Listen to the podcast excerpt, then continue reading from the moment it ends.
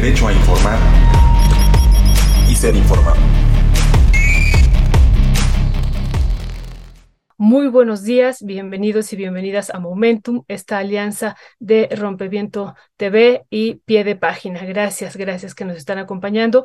Les comento que el periodista Ernesto Ledesma está haciendo un trabajo muy, muy importante de campo. Estaremos conectándonos en unos minutos con él y bueno, pues vamos a dar inicio a este noticiario y bueno, vamos a empezar con un tema. Vimos este fin de semana que hay muchísimos temas. Aquí solamente les nombraré algunos de ellos, lo de la situación del huracán en Acapulco que hemos visto pues que han salido pues varios, varios eh, temas alrededor de, de, esto. Hemos estado en contacto pues con el diputado federal de Guerrero, de Acapulco, que es ahí originario, también con la gente del Registro Agrario Nacional, de la Procuraduría Agraria, de otras instituciones y hemos estado monitoreando pues esta situación que está pasando, que realmente pues es eh, dura, pero todo el gobierno federal está volcado allá y pues estaremos hablando a lo largo de esta semana y de los días y que vienen en las próximas semanas sobre esta situación.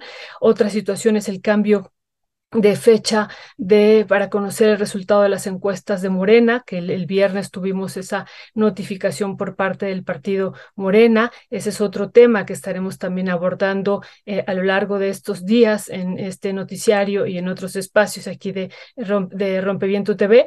También el tema que nos parece muy importante de la consulta que se llevó a cabo en la UNAM para democratizar esta institución en torno al proceso de designación del rector rectora en este año y eso también nos parece muy, muy importante. La reducción de la jornada laboral que se está viviendo, también la discusión en, en Cámara de Diputados que no nos parece menor, las elecciones en Colombia que hubo, que bueno, ahí hay un mensaje y un duro golpe también que ya estaremos anunciando al gobierno de Gustavo Petro.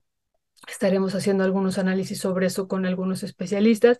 Las movilizaciones masivas que ha habido en Panamá en torno a esta minera canadiense, donde se quiere pues extraer el cobre en la mina más grande de cobre de Centroamérica, ha sido realmente inmensas e intensas estas movilizaciones a tal grado pues que ya el presidente ha dicho que se va a llevar a cabo un referéndum el 17 de diciembre para consultar si se sigue esta explotación o no. Y bueno, se han frenado también también otras explotaciones y entrega de concesiones mineras en Panamá, porque realmente ha sido todo una movilización inmensa, digo, en este país. Y bueno, otra situación que también nos parece pues muy muy grave pues es este anuncio de Netanyahu el primer ministro de Israel que eh, comenta de la segunda fase de la guerra y la intensificación del bombardeo aéreo y por tierra que se está dando sobre el pueblo eh, realmente palestino y pues esto también hay que seguir dándole eh, pues continuidad a este tema. Son algunos, algunos de los temas que estaremos abordando durante esta, este día y a lo largo de esta semana. Y bueno, pues vamos a entrar Vamos a entrar inmediatamente con un especialista que nos da mucho, mucho gusto tenerlo, que ya hemos tenido comunicación en otro momento con él, que es el doctor Carlos Peinador Sánchez, oceanólogo, maestro en ciencias y en oceanografía costera. Y bueno, él es eh, doctor en medio ambiente y desarrollo y lo hemos invitado también porque una de sus principales áreas de trabajo son el manejo de las zonas costeras y las políticas públicas en materia ambiental, particularmente de mares y costas. Y bueno, pues lo hemos invitado pues porque queremos saber, seguir ahondando en este tema que pues ya varios eh, diarios, varias instituciones académicas, la UNAM hemos estado dando un seguimiento, pues está explicando, y en otras partes del mundo, otros científicos, por qué la furia de Otis, por qué pasamos de una tormenta tropical a un huracán de categoría 5, y bueno, tuvo esta devastación que ahora en la mañana, pues en comparación con lo que se vivió en Katrina, con el huracán Katrina, pues bueno, el presidente hablaba de, más de 2.000 eh, fallecidos y acá pues la cifra es lamentable lo que ha ocurrido, pero la cifra pudo haber sido mayor. Es lamentable, insisto, y todo lo que está por venir, pero bueno, ya estaremos también eh, aquí con esta información con el doctor Carlos Peinador, que ya está aquí con nosotras y nosotros. Doctor, muy buenos días, ¿cómo estás? ¿Qué tal, doctora? Muy buenos días. Un gusto estar con ustedes. Gracias por la invitación. No, al contrario, muchísimas gracias que nos estás acompañando. Y pues eh, justo estamos eh, aquí platicando con la audiencia y compartiendo sobre la furia de Otis, cómo pasó de una tormenta tropical nadie sabía, incluso se estaba desarrollando en el puerto de Acapulco, pues por ejemplo esta convención internacional de minería que tenía a miles de estudiantes, de empresarios, de académicos, muchos de ellos de la UNAM, muchos, muchos, y los tomó a todos por sorpresa. Eh, ¿Qué pasó? ¿Qué fue lo que ocurrió? ¿Cómo podemos explicarle? Yo decía, yo te decía ayer, pues con manzanitas a la audiencia, esto que hemos escuchado que responde al fenómeno del niño, pero ¿qué es esto? Y que responde también a este cambio climático y a qué se debe todo esto y al calentamiento también que está habiendo en los océanos, pero ¿cómo explicarlo, eh, eh, doctor Carlos? Sí, bueno, pues son fenómenos complejos. Los, fenómenos meteorológicos y, oceanográficos son fenómenos complejos. Sin embargo, se ha trabajado en los últimos años y ya con el poder de cómputo que tenemos en modelos que hacen bastantes buenas predicciones.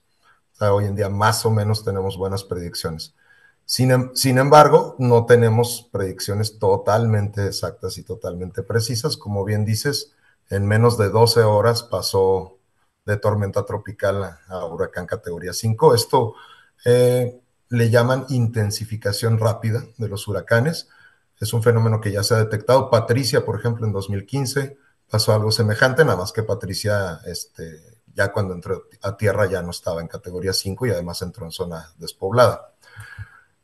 En efecto, el cambio climático que representa un calentamiento del océano, entre otras cosas, y el fenómeno del niño, que es un fenómeno más o menos cíclico de cada dos a siete años, también representa un calentamiento en el caso del, Pacífico Oriental, digamos, en las costas de América del Pacífico. ¿Qué, importancia tiene el calentamiento del océano? Bueno, los, los huracanes o los ciclones tropicales en general se alimentan, digamos, de la temperatura del mar. Entonces, si el mar está más caliente, eso permite mayor evaporación. Es como la gasolina de los huracanes. Entonces, si tenemos un océano más caliente, cuando digo más caliente puede ser uno o dos grados nada más, pero es toda una capa enorme de agua que está más caliente y es como tener un tanque de gasolina para que, para que tenga, digamos, baterías el huracán. Entonces, ahorita sí tenemos una combinación, si vemos las anomalías de temperatura, es decir, qué tan más caliente de lo normal, entre comillas, está el mar, pues lo que, lo que tenemos es un poco por el calentamiento global y luego el fenómeno del niño, que sí tenemos este año fenómeno del niño. Básicamente el Pacífico tiene una alberca, digamos, de agua caliente, pero que está en el occidente del Pacífico, ¿no? en Australia, digamos. Perdón, ahí, doctor Carlos, una pregunta aquí en esto del fenómeno del niño que se repite, de que nos decías cada uno o dos años. Eh, esto de dos a siete, más o menos, es la, ah, ¿Qué, significa, bueno, qué es esto del fenómeno del niño y por qué se repite eh, con este ciclo de periodicidad? Bueno, no tenemos muy claro por qué la periodicidad. Tenemos identificada porque si medimos la temperatura del océano y sabemos que esto ocurre. El fenómeno es básicamente el agua caliente del Pacífico que normalmente está del otro lado del Pacífico, del lado de Australia. Y lo que la mantiene ahí, esa alberca, digamos, de agua caliente o esa parte caliente del mar, son los vientos que soplan de este a oeste. Son los vientos que normalmente están soplando sobre el Pacífico y es como si soplaras por encima de, de un vaso de agua y tú puedes ver cómo se acumula un poco el agua en el otro lado del borde. Si tú le soplas a la parte de arriba de un vaso de agua, vas a ver cómo un poquito del agua se acumula del otro lado. Eso es lo que mantiene esos vientos mantienen el agua caliente, digamos, del lado de Australia. Cuando se debilitan esos vientos, que esto ocurre cada dos o los ciclos no están muy bien definidos, puede ser cada siete años, es como si dejaras de soplarle y se regresa el agua. Entonces todo el agua caliente a nivel del Ecuador se va hasta, hasta el lado oriental, hasta América, y digamos que choca con la costa y se desparrama toda esa agua caliente tanto hacia el norte como hacia el sur entonces tenemos aguas más calientes. Eso está ocurriendo este año y aparte con un poquito que le agrega el cambio climático, pues digamos que este huracán tenía mucha gasolina disponible. Ahora, el hecho de que esté disponible la gasolina, pues no quiere decir que a fuerza se va a intensificar. Y las predicciones, pues fueron muy buenas en trayectoria. De hecho, las predicciones ya se sabía por dónde iba a llegar, pero lo pensaban como tormenta tropical. Se intensificó muy rápido. Digamos que todos los modelos este, no pudieron predecir con suficiente anticipación esta fuerza que iba a tomar el huracán.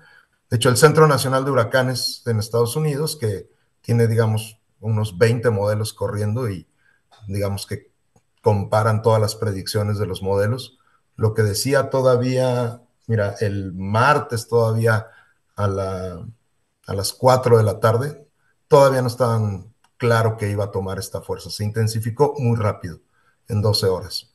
Entonces, bueno, estos fenómenos mm, pueden seguir ocurriendo. Seguramente es muy probable que ocurran fenómenos de este tipo eh, en el futuro.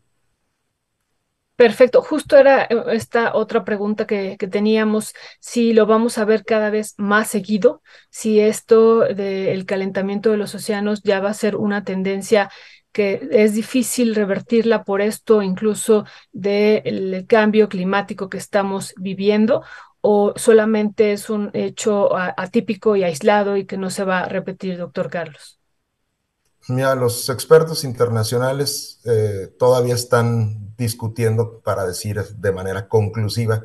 Tú sabes que en, la ciencia somos muy reacios a, decir cosas de manera muy concluyente, pero sí es muy probable que, estos huracanes se empiecen a ser más frecuentes. Es decir, que los huracanes, estamos en temporada de huracanes, esto pasa todos los años, pero es muy probable que pueda haber más fenómenos de este tipo en el futuro. No lo podemos asegurar, pero es probable que eso ocurra.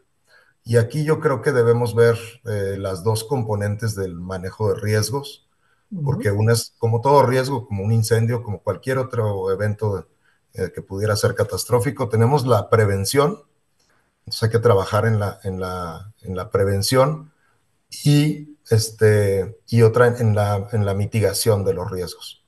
Entonces, los peligros naturales ahí están y esos no los podemos controlar. Los peligros naturales no los podemos controlar, ni los temblores, ni los huracanes. Pero lo que sí podemos bajar es la vulnerabilidad. Y la vulnerabilidad tiene que ver con qué ponemos en los lugares donde hay peligros. Entonces, el problema que tenemos es que cada vez tenemos más desarrollos en la costa. Viste las imágenes, los hoteles están en la orilla de la costa, todo el desarrollo en la orilla. Entonces, debemos ser un poco más precavidos y, digamos, retraernos un poco hacia atrás de la costa. Porque lo que sí está documentado es que cada vez son más destructivos o, se destruyen más cosas, pero no necesariamente porque haya tantos huracanes tan destructivos, sino porque cada vez tenemos más cosas en la costa que se pueden romper. Entonces es como si ya sabes que por ahí va a pasar el agua, pues no pongas ahí las casas. Habría que, habría que tener unas políticas de desarrollo urbano costero que fueran más preventivas. Porque claro que ahorita hay un montón de acciones y como tú dices, se vuelca todo el gobierno a remediar, pero para prevenir habría, habría que tener una visión de largo plazo de ver dónde ponemos nuestros desarrollos costeros y no ponernos en zonas de riesgo.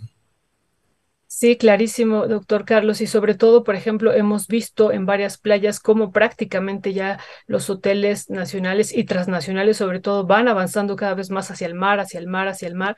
Y bueno, pues frente a esto que estamos viviendo, que cada vez, como dice usted, es muy probable que esto se vaya haciendo cada vez más intenso, pues tenemos que prevenir y claro, supongo yo que los, los, planes y programas de estudio de las diferentes universidades del país también tienen que avanzar hacia esto que estamos viviendo ya como humanidad, hacia este cambio climático y eh, pues tener algunas currículas ya distintas de qué vamos a hacer para prevenir esta situación. Pues doctor Carlos, le agradecemos, eh, te agradecemos muchísimo y pues estamos en comunicación. Si nos permites eh, molestarte durante estos días siguientes también para ver eh, la evolución de lo que está ocurriendo y las otras, por ejemplo, hoy estamos recibiendo también alguna información de la UNAM y bueno, nos gustaría, nos encantaría si nos puedes acompañar nuevamente en otro momento, pues encantados de escucharte con estos análisis, doctor Carlos el doctor Carlos Peinador es oceanólogo, maestro en ciencias en oceanografía costera y doctor en medio ambiente y desarrollo.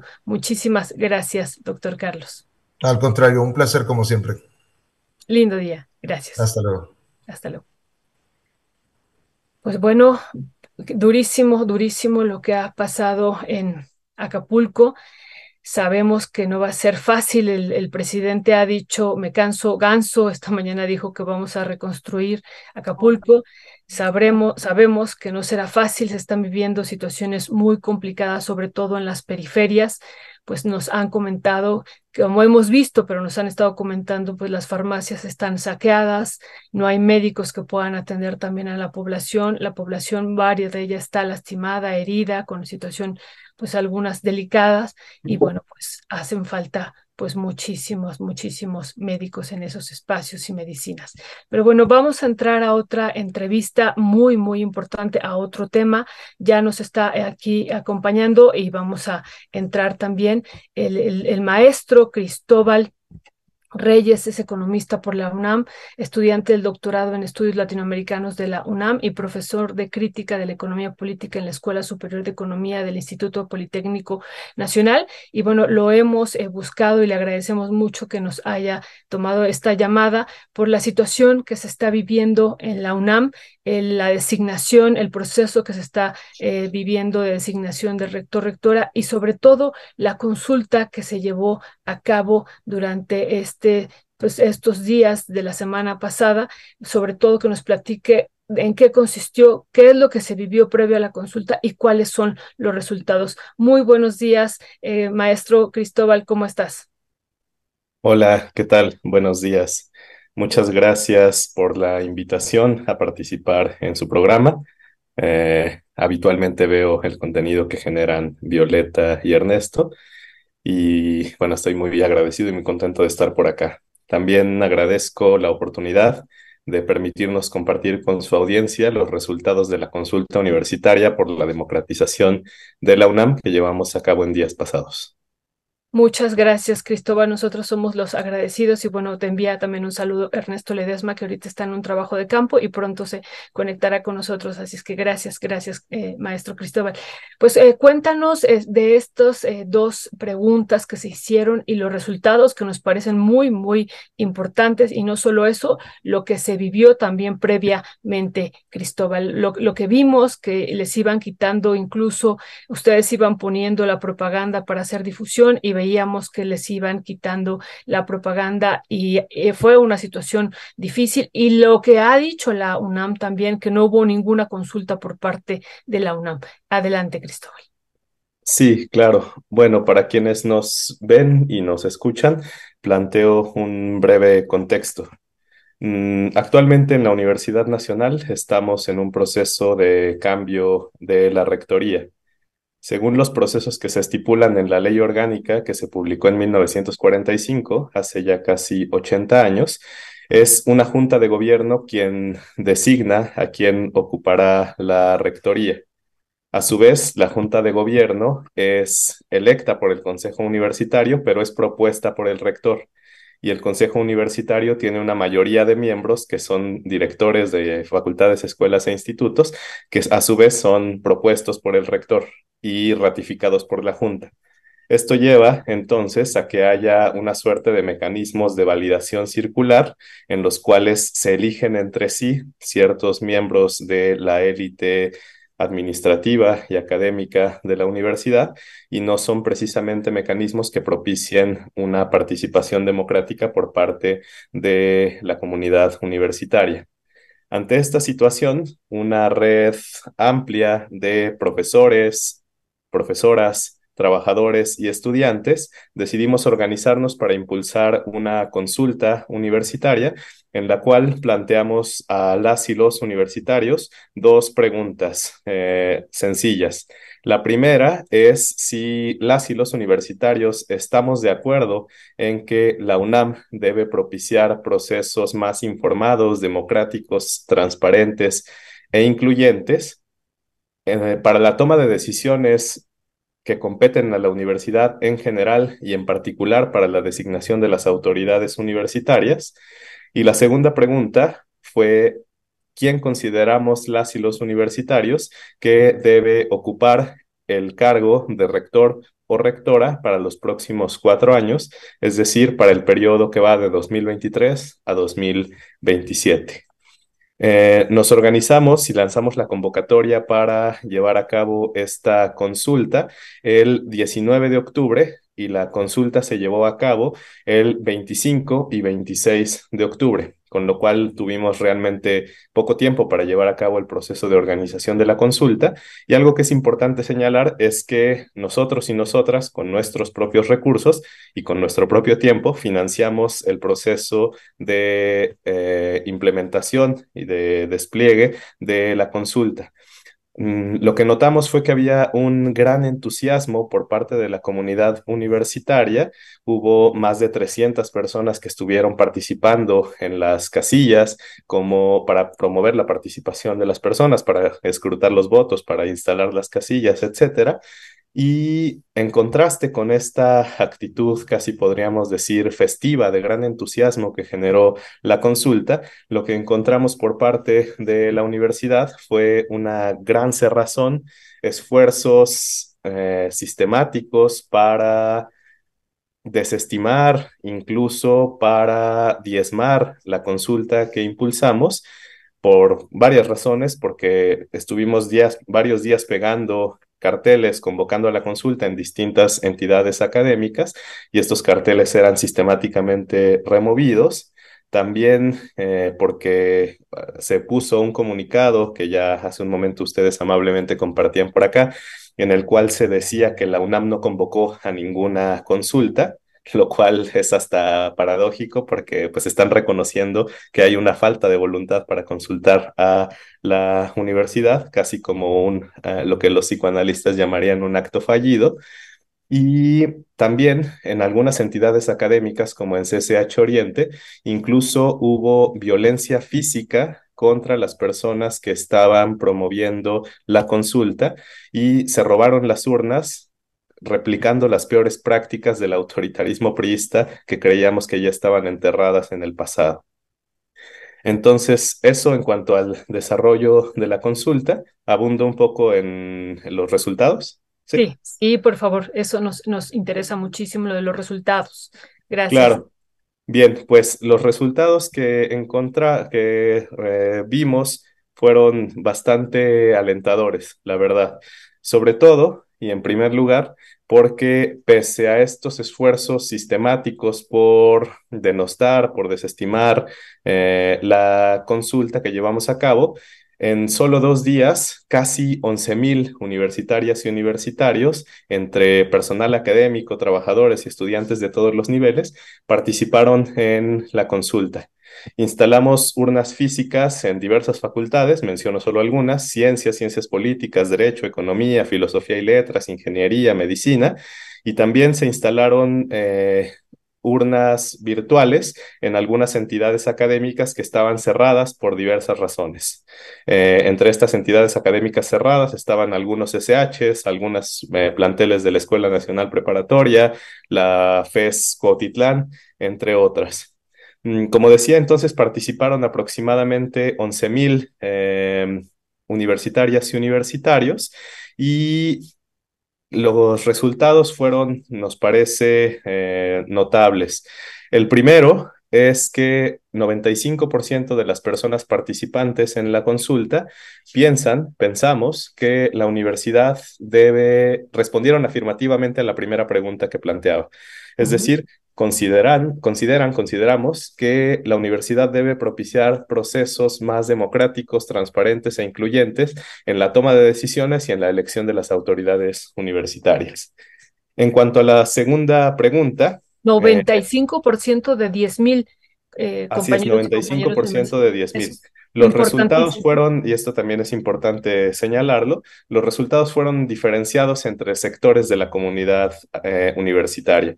Por ejemplo, como se ve en esa gráfica que ahora ustedes amablemente comparten, 84% eh, del personal académico considera que sí debe haber una democratización, mayor transparencia y mayor inclusión en la universidad.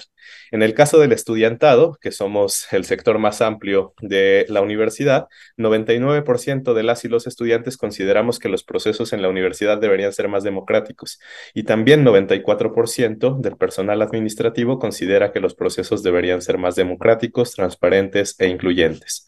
En cuanto a la segunda pregunta, eh, que es la relativa a quién consideramos que tiene el perfil y el proyecto más adecuado para dirigir a nuestra universidad en los próximos años, los resultados, en primer lugar, nos muestran que somos una comunidad muy plural. Eh, porque hubo resultados diferenciados por entidad académica. Por ejemplo, en la Facultad de Economía, la persona que ganó entre el estudiantado fue Leonardo Lomelí, que fue director de la facultad previamente. En la facultad de Derecho, la persona que ganó fue eh, Contreras, que, fue, que es actualmente director de la facultad de Derecho. En la facultad de Medicina ganó Fajardo, que es actualmente director de la facultad de Medicina. Entonces encontramos resultados diferenciados por entidad académica, pero a nivel agregado, que es justo lo que un esfuerzo como este busca captar, cuál es el sentir agregado de la comunidad universitaria en su conjunto, lo que encontramos es que la persona aspirante que obtuvo el mayor porcentaje de las preferencias por parte de quienes participaron en la consulta fue el doctor Imanol Ordorica con 33% de los votos totales. En segundo lugar, estuvo la doctora Laura Susana Acosta Torres, que actualmente es directora de la ENES León, me parece, que obtuvo 12% de la votación. Y el resto de las y los aspirantes obtuvieron preferencias por parte de preferencias agregadas por, eh, inferiores al 10%. Eso se puede ver en algunas gráficas que elaboramos y que ya están ustedes amablemente están presentando en la, eh, en la pantalla. Muchas eh, gracias, maestro Cristóbal Reyes, economista por la UNAM y estudiante de doctorado en estudios latinoamericanos. Eh, una última eh, pregunta, se nos está acabando el tiempo y en verdad agradecemos muchísimo, muchísimo esta explicación, nos parece importantísimo. ¿Qué es lo que sigue? Ustedes han entregado estos resultados de 10.000 personas a la Junta de Gobierno, que si nos puedes recordar a la audiencia por cuántas personas está conformado y qué es lo que sigue entonces en este proceso. Claro. Eh, entregamos vía correo electrónico, que es el mecanismo que habilitó la Junta para tal fin, entregamos vía correo electrónico el sábado por la noche los resultados de la consulta con una carta en la cual solicitábamos a la Junta de Gobierno que tomara en consideración los resultados, que son una expresión de la, del sentir y de las aspiraciones de la comunidad universitaria. Hoy por la mañana, una comisión de eh, este equipo que organizamos la consulta entregó en formato físico una, esta misma carta dirigida a la Junta de Gobierno, en la cual solicitamos que tome en consideración los resultados. La Junta de Gobierno está conformada por 15 eh, personas, que son quienes, sobre quienes recaerá la decisión de quién ocupa la rectoría de nuestra universidad, una universidad que, vale la pena decir, está conformada actualmente por aproximadamente 450 mil personas, entre estudiantes de todos los niveles, trabajadores y personal académico. Esto significa entonces, quisiera insistir en este punto, que 15 personas actualmente toman la decisión o una de las decisiones más importantes para nuestra universidad, que es quien ocupa la rectoría, por una comunidad de 450 mil personas aproximadamente. Eh, entonces, ¿qué, ¿qué sigue? Bueno, pues lo primero que hay que señalar es que esperamos que la Junta de Gobierno sí tome en consideración los resultados de la consulta y que tenga la apertura y sensibilidad para escuchar el sentir de las y los universitarios. Hasta ahora, como comité de organización de la consulta, no hemos tenido una discusión sobre qué hacer si la Junta de Gobierno ignora el sentir de las y los universitarios. Nuestra firme convicción en este momento es que el sentir de la comunidad universitaria que se expresó en la consulta fue claro y contundente en el sentido de que las y los universitarios deseamos, esperamos que haya mayor democracia, mayor participación en la universidad y esperamos también que la Junta de Gobierno tendrá la sensibilidad para escucharlo.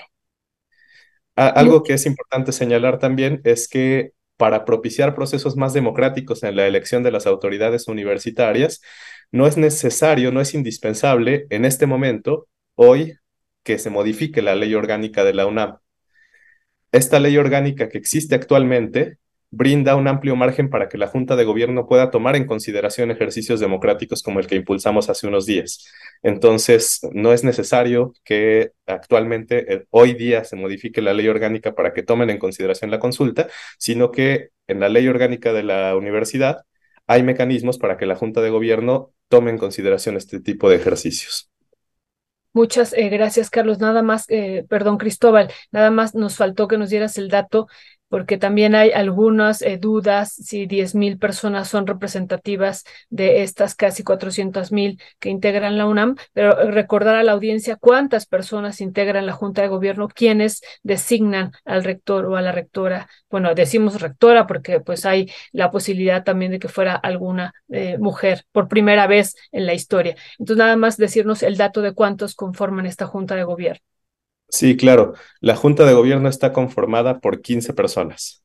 en este ejercicio participamos 10.000, que sabemos que proporcionalmente es, eh, pues quizá, dirían algunos, poco significativo, pero creemos que este amplio conjunto de voces que se expresaron en la consulta son representativas en términos de un sentir político sobre qué pensamos las y los universitarios, qué, rumbo debe tener nuestra universidad hacia una mayor democratización, transparencia e inclusión en la toma de decisiones.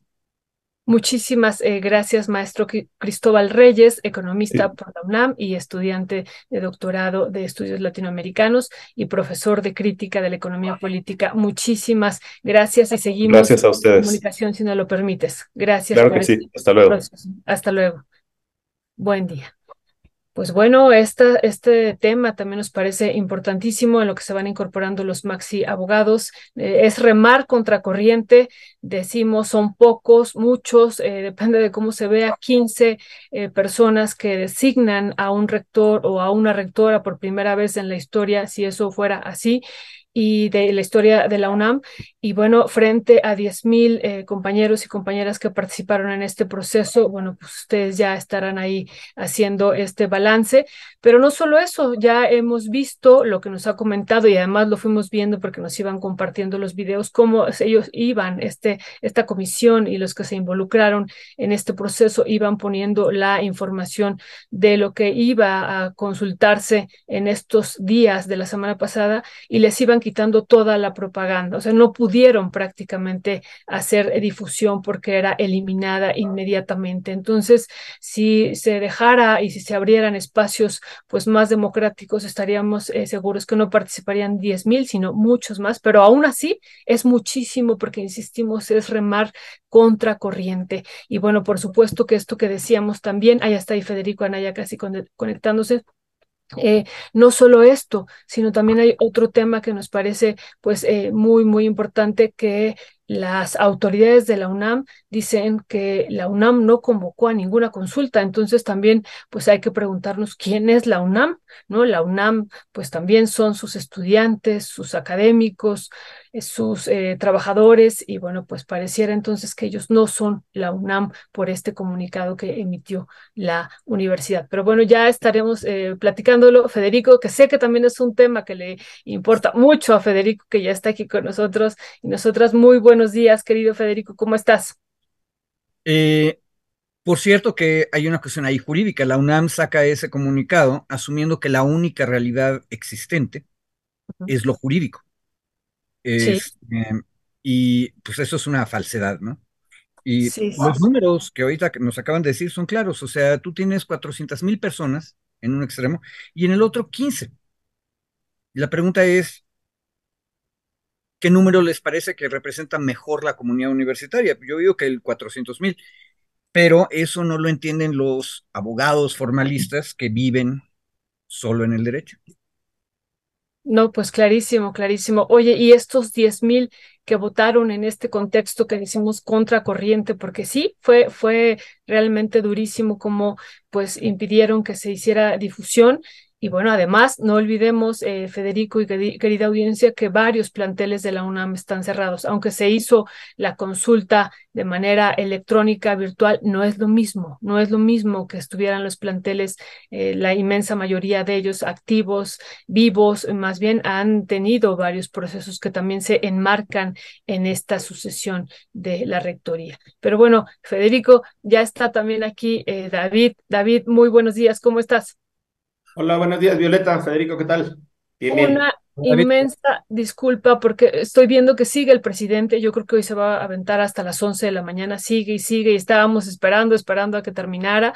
Pero bueno, por lo de Otis no, no se alargó y entonces entramos un poco tarde. Así es que les ofrezco una inmensa, inmensa disculpa. Todo es culpa mía todo es culpa mía. No, claro que no, no. No le vayan a reclamar al periodista, es, mi culpa. Bueno, pues vamos a iniciar, si están de acuerdo. Eh, David, iniciamos eh, contigo. Tú proponías abordar este tema que nos parece también importantísimo, el tema del huracán Otis en Acapulco y todas las implicaciones que ha habido desde varios ángulos, la parte pues económica, decíamos los saqueos, la, la, actuación del Poder Judicial eh, Federal, que también ya ponía el ojo Federico en esto. ¿Cuál es tu primera valoración sobre esto que ha ocurrido, David?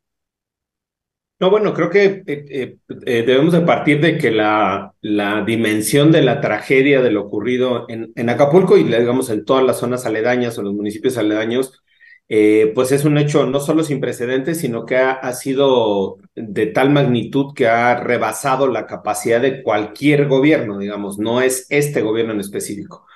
Parece que tenemos que partir de, de ese primer balance o de esa primera aproximación de decir, el, tamaño de la tragedia y de la magnitud de la devastación de las necesidades ha sido tal, literalmente en unas horas o de un día para otro, eh, que pues cualquier gobierno se iba a ver rebasado, digamos, en, lógicamente, ¿no? Porque pues no estaba preparado o no, no estaba previsto eh, una, una, una, tragedia de ese tipo. Eh, justo ahora en la primera entrevista que hacías, Violeta, en el día, ¿no? Que era oceano, oceanógrafo, ¿no? Este, eh, que tenía la, eh, que nos explicaba y veía este gráfico en donde de las una de la tarde a las nueve de la noche, o sea, prácticamente en siete, ocho horas, pasó de ser categoría 2 a categoría 5.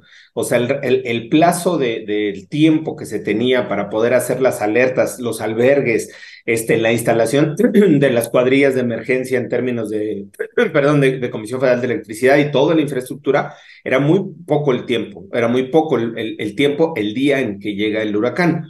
Lo que se ha visto en los días posteriores ha sido, y yo hoy, hoy revisaba justo una, un análisis, una de, las columnas de varios de los periódicos, y donde decían, eh, lo, que, lo que hacía falta, lo que se ve y lo que se, se alcanza a percibir desde Acapulco es que hay eh, cierta descoordinación en las autoridades, uno, y dos, que hay algunas dependencias que están avanzando muy bien, muy rápido, este, mientras que hay otras que van eh, lento, digamos, o en la logística como más retrasada.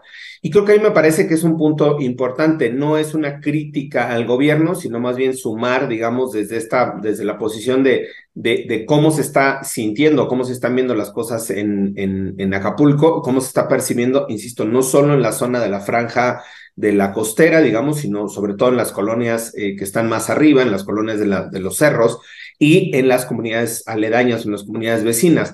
Hoy informaban, y justo ayer, Federico, eh, estamos en el debate en el chat sobre la información, este, de qué información se tenía. Eh, una de las de nuestra, una amiga de nosotros, compañera abogada, eh, que es de allá, tiene su familia, fallecieron cinco personas de su familia en un deslave. Bueno, fue una, apenas hoy se sacó la información eh, no se había logrado rescatar los cuerpos, estaban apenas hoy en el rescate de los cuerpos.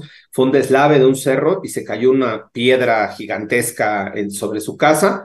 Eh, fallecieron los cinco integrantes de la familia. Y, digamos, frente a, frente a ese tipo de catástrofe o frente a esa, eso que ocurrió, por ejemplo, en ese caso específico, pues no hay forma de preverlo y mucho menos de tener una reacción inmediata. Decían que la piedra pesaba 50 toneladas. O sea, imagínate el, el equipo que necesitas para remover eso y para llegar a la zona tienes que remover todos los escombros del camino. Es decir, es una cuestión de infraestructura, de logística sumamente complicada. Eh, uno de los puntos que debatíamos, y, ahí me gustaría centrar el, una parte del debate del día de hoy, es justo eh, más allá de la logística operativa, porque eso pues tiene que ver mucho en territorio, en terreno, quién está funcionando y cómo está operando en el terreno en concreto. Uno de los temas era eh,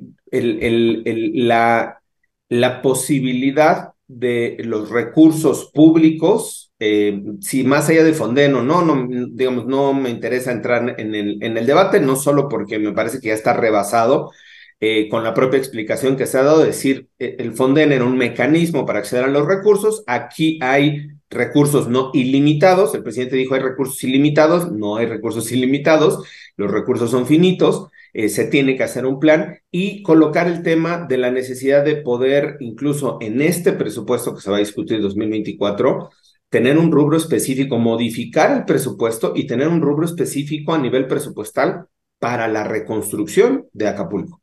Eh, para la reconstrucción, la reinversión, la reconstrucción no solo de caminos, de infraestructura, de comercios, porque pues la, la, población vive, no sé en qué porcentaje, pero en muy alto porcentaje sobre los ingresos del turismo. Y el segundo punto, que digamos, ese es un tema económico, no económico, pero sí legal. Y el segundo punto, que era el que debatíamos con Federico, era eh, este amparo que se concedió por un juzgado en materia administrativa de la Ciudad de México para eh, evitar que las personas o esta persona que ha presentado el amparo, que llevaba víveres a la ciudad de Acapulco, los víveres le fueran, eh, pues, quiero utilizar un término como concentrados, digamos, no, se les quitaban, obviamente, se les quitaron durante un par de días, dos días, quizá dos días y medio después de la tragedia, este, eh, se estuvo haciendo una especie de concentración de víveres en, eh, la Marina y el Ejército a partir de una instrucción presidencial. El presidente dijo, vamos a, quien va a repartir las despensas es el Ejército y la Marina, ningún gobierno y ninguna asociación civil. Y con base en esa instrucción, eh, lo que se hacía era que las personas que empezaron a llevar algunos víveres de forma individual hacia sus familias o hacia una organización o un colectivo, alguien que juntaba víveres en la Ciudad de México o en cualquier otra ciudad y los llevara a Acapulco, a la entrada de Acapulco, bueno, antes de la entrada de Acapulco, les eran eh, asegurados. Es que no, no, quiero utilizar un término que sea como peyorativo, ¿no? Les eran como, pues decomisados. Sí, decomisados, digamos, decomisados, los, los bienes que llevaban, los víveres, para concentrarlos en una entrega única o en una, eh, para concentrar toda la cantidad que estaba llegando en, en esta lógica, o más bien para seguir la lógica de distribución del ejército y de la marina. Eh, eso derivó en que se presentara un amparo, una persona presenta un amparo y dice, oye, yo voy a llevar mis víveres y no quiero que me los quite el ejército ni la marina, los quiero entregar yo. Y el amparo le dice, sí, tú puedes seguir y puedes tú entregarlos porque es una cuestión humanitaria, ¿no? Este, no te pueden impedir, digamos, que llegues al, puerto con tus propios víveres. Insisto, eso ocurrió dos días, quizá un poquito más de dos días, de acuerdo a los datos que se tienen de registro.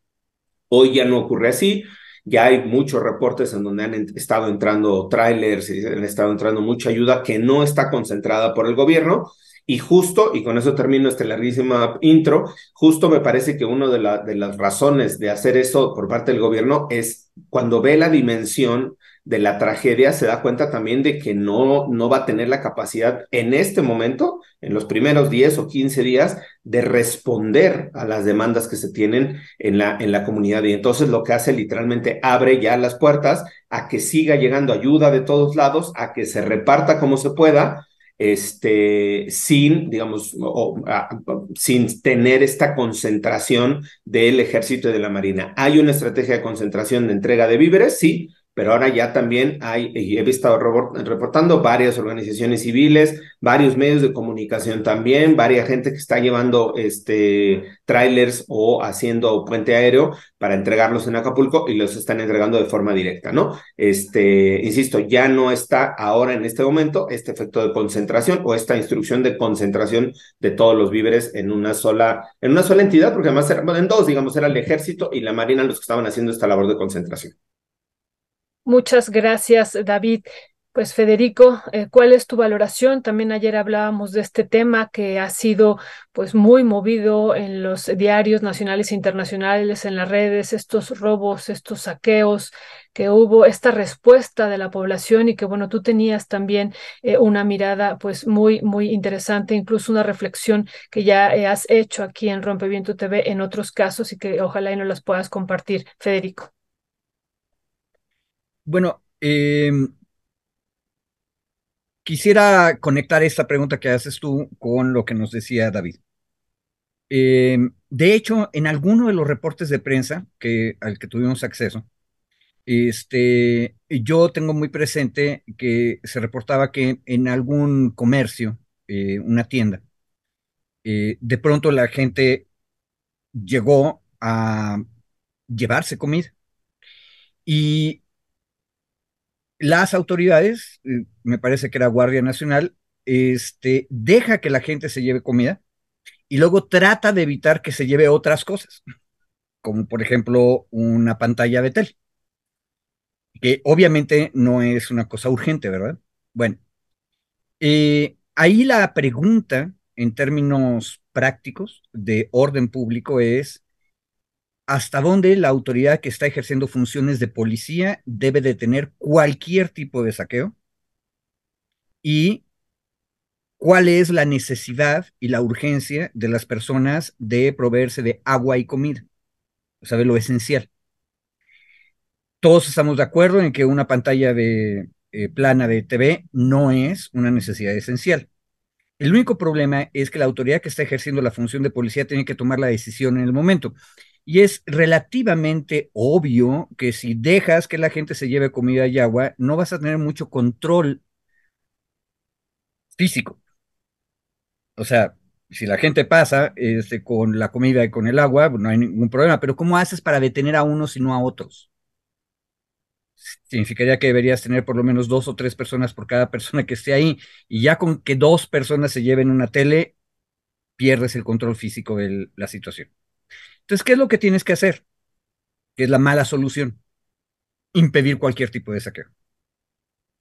Proteger la propiedad privada. Esa es la expresión jurídica y política declarativa del asunto. Protejamos la propiedad privada. Y eso es tremendamente peligroso porque la propiedad privada deja, en mi opinión personal, de ser un derecho humano, precisamente en los momentos en que está en peligro el derecho a la vida. Entonces tienes que ponderar derechos. Entonces la gente tiene que alimentarse, tiene que conseguir agua y la pregunta es, ¿voy a respetar la propiedad privada del tendero, sea pequeño o sea grande, sobre la comida y el agua? No, ¿verdad? Bueno, ahora, ¿cómo puedes administrar esta crisis? Y ahí no estoy tan de acuerdo con David. La verdad es que este tipo de cosas sí son previsibles, tanto para terremotos como para huracanes. O sea, una vez que ocurre el desastre, lo que sí es previsible es qué órdenes les estoy dando a las autoridades que van a llevar a cabo la cuestión de policía. El problema, que es ahora mucho más práctico, es cómo le hago para que la autoridad llegue.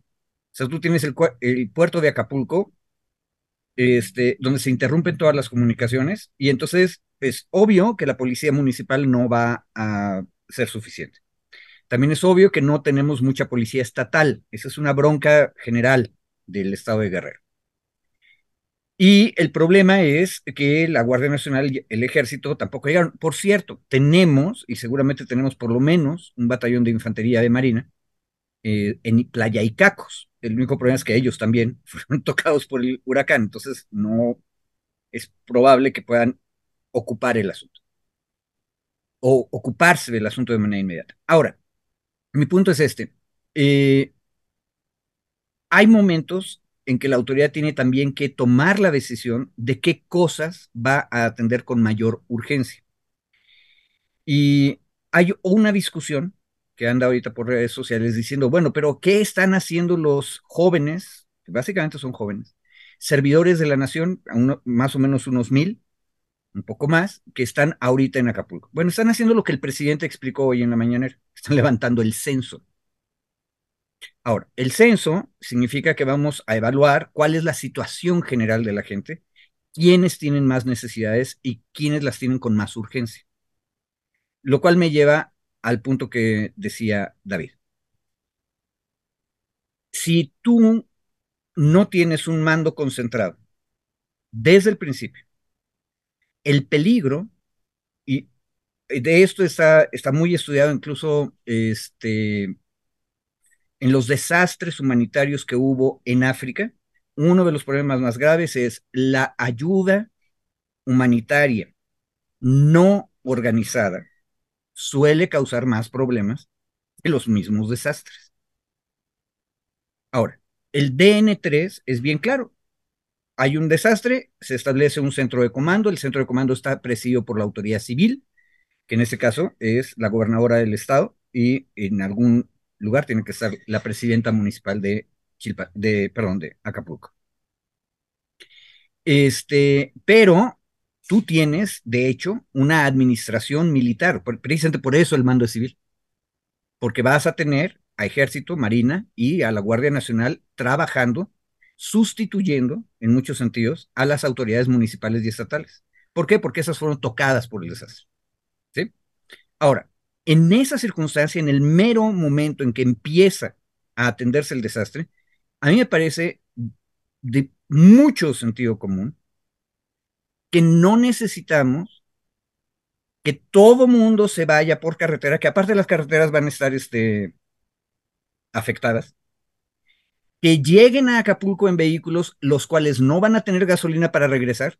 Por cierto, en el anecdotario, un amigo mío fue a Acapulco a por su hermano, pero para eso se tuvo que llevar gasolina para su carro de regreso y para el carro de su hermano para que viniera, porque no había gasolina en el puerto. De hecho, han llegado dos buques tanques a Acapulco desde que tocó el huracán. ¿Para qué? Para que haya algo de gasolina. Entonces, la pregunta es, ¿es razonable que la ayuda humanitaria espontánea de parte de toda la sociedad llegue en mil vehículos no controlados que luego aparte se van a quedar varados en Acapulco porque no hay gasolina para que regresen? No, no es razonable, ¿verdad? Entonces, a eso se refiere la idea, si usted quiere ayudar, se concentra con las autoridades que están atendiendo la emergencia y las autoridades son las que reparten. Tan sencillo como eso. Pero David, y con eso termino, ahorita nos presentó bien lindo el asunto. Él no quiere utilizar la palabra confiscar. No, David no la tiene que usar, la usó el amparista.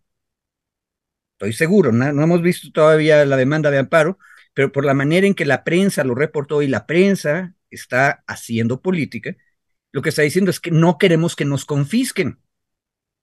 Y a mí lo que me parece irresponsable es que un juez de distrito, un juzgado de distrito, agarre y le crea de entrada, frente a la magnitud del desastre, con el conocimiento que tiene cualquier juez acerca de cómo funciona el DN3, agarre y le crea que se está confiscando las cosas.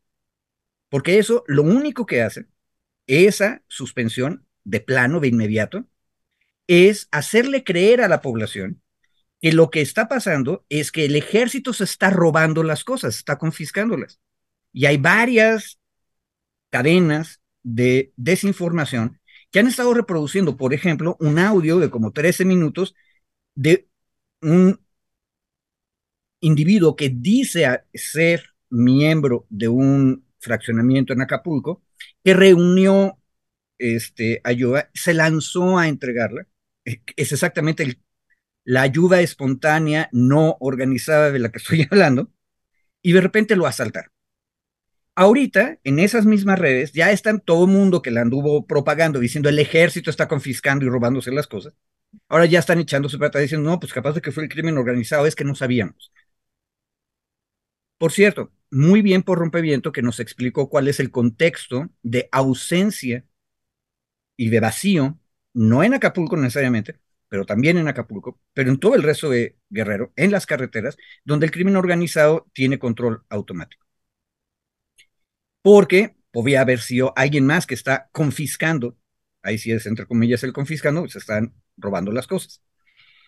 Pero de nueva cuenta, ahí sí no estoy de acuerdo con David no es inocente el juzgado de distrito que concede irresponsablemente, en mi opinión, la suspensión de plano, porque los eventos de saqueo de los que hablé primero son normales, pero también el bandolerismo y también el crimen organizado o desorganizado se aprovecha de estas circunstancias para hacer las cosas. Precisamente por eso es que se concentra el mando de la seguridad cuando hay desastres. Y en ese sentido, no ayuda en nada que el juez de distrito le crea cualquier cosa al quejoso. Los quejosos, qué bueno que podemos ir ante los juzgados a decir nuestra verdad y pedir que nos amparen, pero uno espera que una rama importante del Estado, como es el Poder Judicial, tenga un poco de prudencia, o sea, y aquí sí podían ser prudentes porque están viendo el tamaño del desastre.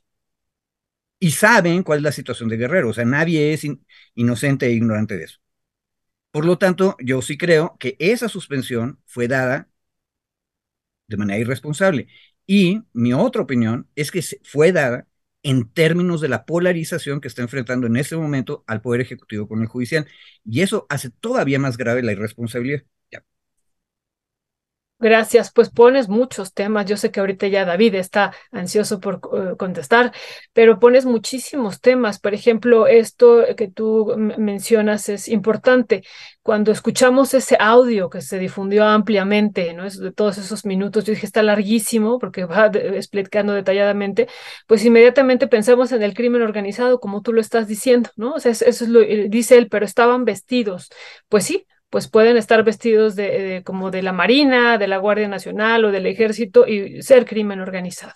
Entonces, bueno, eso es algo importante que también hay que, pues que hay que discutir, que me parece que Abel ha puesto aquí también eh, énfasis la semana pasada en lo que ha ocurrido en estas tragedias que están ocurriendo en Guerrero frente a este, pues, avance del crimen organizado y que no hay que dejar de verlo, no hay que verlo de manera aislada. Y pones otro tema que nos parece también muy importante, lo de los saqueos eh, que tú eh, dices, pues que es un evento normal, ¿no? Algo así yo lo, entiendo eh, frente a lo que se vivió, ¿no? Y, y esta otra respuesta que ha habido por parte de la prensa de un tipo de prensa que todo lo reduce a la defensa de la propiedad privada, ¿no? Que es eso y que decíamos no se puede reducir el huracán a eso, ¿no? Hay más elementos que están explicando esta situación y lo último, esto que tú dices que se está haciendo política con el huracán. O sea, hay muchos muchos otros temas que aquí pusiste, pero pero bueno, le damos la palabra ahorita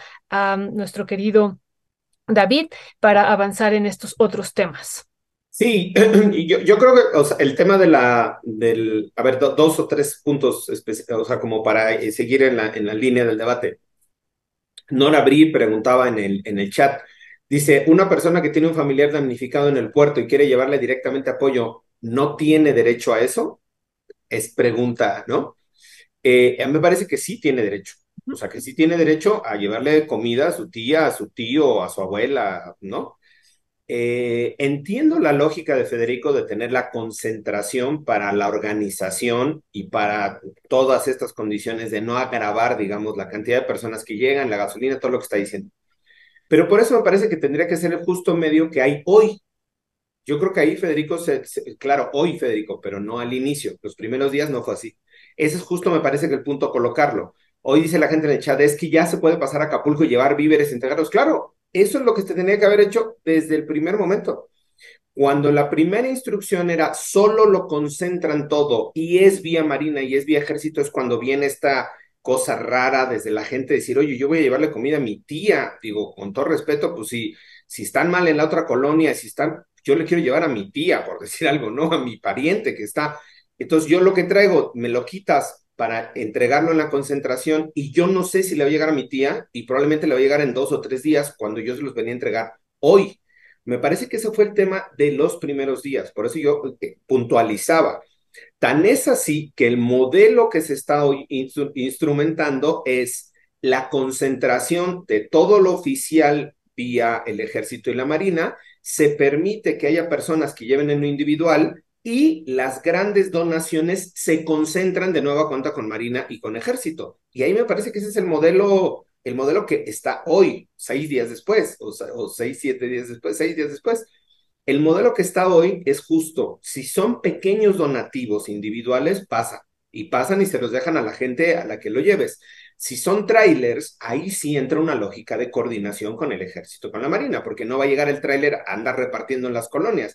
Lo concentran en puntos que ya tienen específicos la marina y el ejército, y estos grandes donativos se suman en la lógica de concentración y de distribución, digamos, eh, pautada, no sé cómo decirlo, ¿no? De una distribución como mucho más organizada.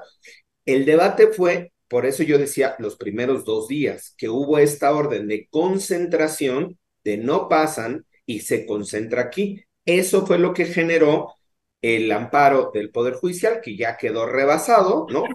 Ya no tiene ningún sentido el, ese amparo como tal, ¿no? O el sentido del amparo, pues porque ya se, digamos, se estableció este esquema híbrido, por así decirlo, ¿no? Un esquema donde yo coincido con Federico que se necesita el control del mando único, digamos, un mando centralizado para llevar el orden o para mantener el orden, tanto de la ayuda humanitaria como del tema de reconstrucción y del tema. Se instaló el, el jueves de la semana pasada, el viernes creo de la semana pasada, la mesa única de reconstrucción y no sé cuál, donde está prácticamente todo el gabinete o casi todo el gabinete federal el, gobierno estatal, que ahí paréntesis, el gobierno estatal ha estado bastante ausente, digamos, en términos de los propios registros, de los propios datos que se dan a conocer, no solo la crítica que se hace en términos públicos o, mediáticos, sino de la propia presencia del gobierno estatal, ¿no? Y el, bueno, el gobierno municipal, generalmente los gobiernos municipales tienen muy poco manejo y en este tipo de tragedias, o sea, quedan absolutamente invisibilizados, insisto, por la dimensión misma de la tragedia. Pero regresando al punto, Hoy se está permitiendo que ingresen los apoyos eh, de ayuda humanitaria individuales, se está permitiendo que ingresen estos grandes donativos en una lógica de coordinación con el ejército y el resto de los apoyos los está concentrando el ejército y la marina para hacer la, la entrega. Ese me parece que es el esquema ideal no se pierde el control, se mantiene el esquema de seguridad, se mantiene un esquema de distribución, no lo que ocurrió, insisto yo, los primeros dos días, que fue lo que generó este amparo. Hasta ahí, digamos, cerrar el, el tema. Esta persona que presenta el amparo, como dice Federico, efectivamente no conocemos todos los antecedentes o toda la historia. Hay una parte más, por ahí estuve rastreando, donde en los antecedentes del amparo dice la persona que presenta el amparo que tiene conocimiento de que si llevas víveres a Acapulco, este, te los decomisa o te los quitan, no sé cómo decirlo, ¿no? El ejército para la concentración, esas primeras horas o las primeras 48 horas después de la, de la tragedia. Ahí el Poder Judicial dice, pues si la información que tú me dices es cierta, yo te concedo la suspensión. Eh, es la suspensión, es una suspensión, digamos, en ese momento te la pueden dictar, porque hay un término que se llama, em, digamos, dos términos que se utilizan para considerar la, suspensión, que es la apariencia de buen derecho, es decir, que no me estás mintiendo o que no estás eh, señalando cosas que sean inexactas o inexistentes, y la segunda, que el amparo, la suspensión como tal, eh, en lo que te protejo a ti no, no, no provoque una afectación mayor a otras personas. Entonces, en este caso, esos dos principios, se, de acuerdo al juzgado, la información que da el juzgado de distrito, pues se cumple.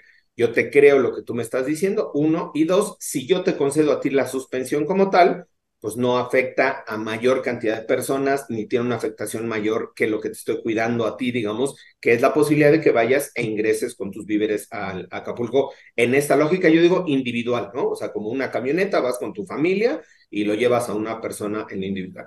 Y sobre el otro tema, creo que es importante igual colocar el tema de la, del, o, el análisis sobre el tema de, la, de, lo, de los saqueos que colocaba Federico en primer momento.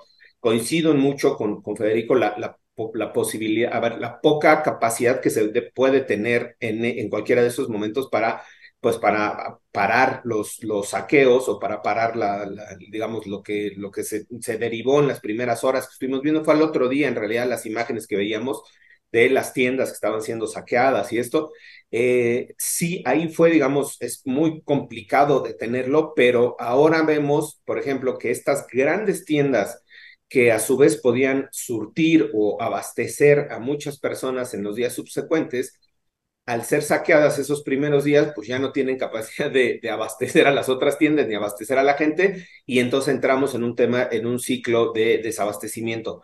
Eh, estaban llegando, ya están, al, abrirse ya las carreteras, eh, el puente aéreo también, están reabasteciendo poco a poco perdón, las tiendas, los mercados. Ahí hay un dato interesante, perdón por, por, por, la nota, pero varias de la gente de Acapulco decía, los que, los que sí están teniendo todavía, tuvieron capacidad cuando menos tres días de seguir vendiendo, fueron los mercados locales. O sea, los mercados tradicionales, digamos, el almacenaje que tenían, eh, se, tuvieron todavía la posibilidad de seguir cuando menos tres días, si mal no, tengo el dato en la cabeza, tres días para seguir abasteciendo de, víveres a la, comunidad. Y eso, digamos, es una, una parte importante igual ahora en la reestructuración y en la logística que se tiene que hacer para, para rehabilitar el puerto de Acapulco, mantener estos puntos focales, digamos, de mercados tradicionales o de mercados que no entran en esta lógica de los grandes supermercados, porque en momentos como este, estos mercados fueron los que pudieron o tuvieron la capacidad para seguir abasteciendo de víveres a la gente, ¿no? Hoy el tema fundamental, desde luego, que tiene que ser el tema de los víveres, la alimentación, el agua, la, el, el, reabastecimiento de la energía eléctrica, creo que iba ya en 60%, si mal no recuerdo el dato que daba hoy el presidente, un poco así, 60-65%. Sí. Eh, el tema de medios de comunicación del Internet, sobre todo, que es fundamental para la comunicación, también va más o menos restableciéndose. O sea, poco a poco estas condiciones de urgencia, digamos, de necesidad, este, van eh, atendiéndose, ¿no? Este, y ahora, insisto, el otro tema que tenemos que estar discutiendo también es el plan de reconstrucción a largo plazo, a mediano plazo más bien, y el tema financiero, o sea, cuánto va a impactar o cuánto va a ser en términos económicos, ya no me meto a tu cancha, mi querida Violeta, que tú eres la especialista, pero cuánto va a necesitarse en términos económicos del ejercicio presupuestal de este, cuando menos, o sea, de este año 24 y cuando menos pensaría yo de un año más, de 25, para poder hacer este, todo este plan de reconstrucción este, sobre, la, sobre lo que implica el, Acapulco, ¿no? Y, y, ahí yo hoy puedo ser crítico a mi propia posición, yo diría, bueno, pues todos los hoteles y todos los comercios que se paguen con su, con su propio seguro y que lo hagan ellos y que lo hagan pero el tema es que está ligado la, el círculo de, de, de, digamos, de la, de la economía a, a, todos estos grandes hoteles. Y los grandes hoteles y todos los comercios y todos los negocios se esperan al seguro, pues eso nos puede tardar siete, ocho meses probablemente, este, pero eso para la economía y al mantener parada la economía vas a generar una necesidad que el gobierno podría satisfacerle en algún momento, pero va a rebasarse y va a ser infinito el gasto, infinito no, es una expresión, pero va a ser muchísimo el gasto para poder mantener esta cadena si no reactivas el tema, eh, el, tema de los hoteles y de todo el turismo, ¿no? Entonces, creo que ahí son temas interesantes que tiene que estar viendo ya en los próximos días. No he visto mucho la Secretaría de Hacienda, se sacó un comunicado de la Comisión Nacional Bancaria de Valores, que fue la que difundió la Secretaría de Hacienda para eh, dar algunos plazos de créditos y flexibilizar algunos créditos, sobre todo comercios y, locales de, de, restaurantes y todo esto, en temas de créditos bancarios, de préstamos, de intereses bancarios. Ahí hubo una suerte de flexibilización. Yo no he visto hasta el momento nada de la Secretaría de Hacienda en términos ya sea impositivos, en términos de flexibilización de impuesto o de apoyos fiscales. Este, creo, o esperaría yo que en los próximos días u horas pudiéramos estar viendo eso porque es un tema también que, que involucra la reactivación de la economía. Sí, muy importante esto último que dices, eh, David, antes de pasar al, otro tema, y bueno, si también ahorita quiere completar algo, Federico, pero bueno, eh, a mí me llamó la atención, o sea, ustedes que están, el secretario de Hacienda, la secretaria de Economía, los subsecretarios de estas dependencias, el director del SAT, la gobernadora del Banco de México, Nacional Financiera, Banobras, y otros están allá, o sea, toda esta parte económica que tú dices que, que se sabe, ¿no? Que se sabe que se tiene que reactivar pronto esto, porque si no la situación, la tragedia puede ser, pues ya es de grandes dimensiones, pero esto se puede desbordar aún más, ¿no? En términos sociales, en términos políticos también eh, tendrá pues eh, consecuencias esta situación. Y bueno pues están todos eh, y todas estas dependencias y secretarias y subsecretarios por allá. Y bueno pues eso también yo nunca había visto un despliegue así de esta magnitud. Claro nunca habíamos visto también un, un huracán así de estas dimensiones. Y bueno pues un despliegue así es inmenso también. Pero bueno yo nada más la última pregunta de este tema que tendría Federico es si este amparo que entonces entiendo ya no tendría sentido, eso es una duda, y si este sienta eh, algún eh, eh, precedente frente a otros, eh, ya vimos lo que nos decía el oceanólogo hace rato, eh, Peinador, que se pueden vivir otros fenómenos como esto y es muy probable que en el futuro se empiecen a vivir pues este tipo de fenómenos cada vez más eh, frecuentemente y más intensos en las costas pues de varias partes de, del mundo y en nuestro país que es una zona pues de huracanes eh, intensos. Y bueno entonces esto sentaría un precedente Federico a ver eh, yo me sostengo en mi opinión de que el juez de distrito fue irresponsable porque no estábamos hablando de cualquier situación él sabía que estaba ocurriendo un desastre meteorológico mayor y grave. Sabía que por lo menos adelante de Chilpancingo ya no había comunicación por tierra. Es más, ahorita que lo voy pensando, todo el mundo andaba criticando de por qué el presidente agarra y se mete a Lodazal. Sí. En parte, para que nos demos cuenta que no se puede pasar. Ya sé que suena a una obviedad, pero en esta sociedad de información automática donde creemos que las cosas son virtuales, bueno, no, es que lo creamos, sentimos que las cosas son virtuales. No son, o sea, en la realidad es que no podías pasar físicamente a Chilpancingo los primeros días. Y David, ahí hay un punto. No era y es imposible, de hecho, no solo teórica, prácticamente es imposible que inmediatamente después de un desastre de este tamaño, tú tengas la solución a la mitad del camino que decías. Sí, ahí es a donde tenemos que llegar. Pero en el primer momento, si no tienes comunicaciones, y ahí está la demostración, un presidente varado en medio de lo basal y luego caminando hasta que encuentra del otro lado un medio de transporte para seguir adelante. Eso es la realidad y el juez de distrito no tomó en cuenta la realidad. Ahora, como es abogado, el juez de distrito, lo que sí conocemos no es la demanda, pero sí su suspensión, y la suspensión dice al mero final, apercibimiento. Explicación de Juridiquiñol. Cuando uno apercibe a alguien es te advierto, advertencia. Apercibimiento significa advertencia. Advertencia. Se advierte a la parte quejosa que de no cumplir con lo solicitado dentro del plazo señalado, es decir, no aclarar lo que dijo, o sea, yo he oído, como nos dijo David, que están confiscando las cosas. Bueno, usted me tiene que aclarar eso y traerme elementos que prueben que eso que usted dice está ocurriendo. Entonces, queda usted advertido que de no cumplir con eso que le solicitó, se le tendrá por no presentar a la demanda de amparo. En otras palabras, si lo que usted dijo que está ocurriendo, que el ejército está confiscando todo, no está ocurriendo, entonces no hay amparo y tampoco hay suspensión. Digo, el juicio de amparo, con todo lo formalista que es, sí tiene agarrado dos o tres cables a la tierra. La tierra es la realidad. Ahora, ¿cuál es el problema en la sociedad de información inmediata? En, en redes sociales. Que lo que tú tuviste en redes sociales fue una percepción de que el ejército confisca y entonces tú tienes el potencial que habría que ver qué tanto se llevó a cabo. Eso lo sabremos después. Hay que pedirle a antropólogos y sociólogos que nos reporten.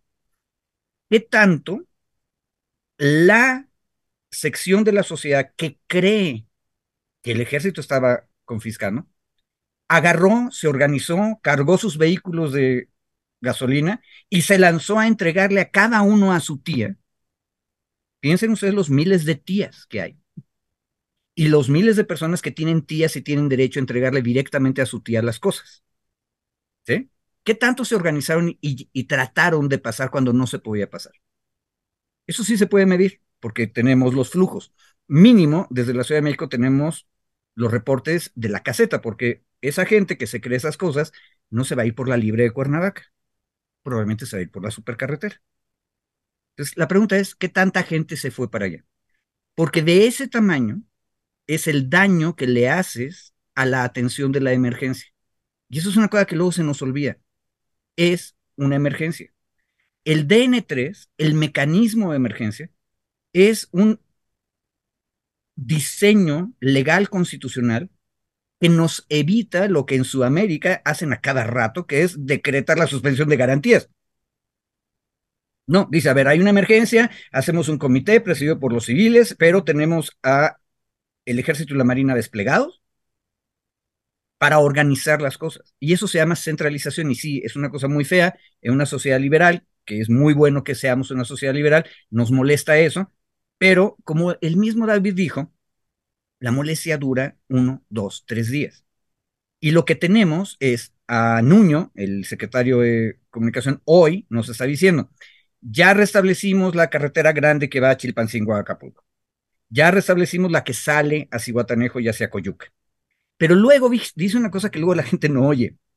Les pedimos que tengan cuidado porque la restablecimos a nivel de terracería. A ver, dense cuenta lo que es pie a tierra eso.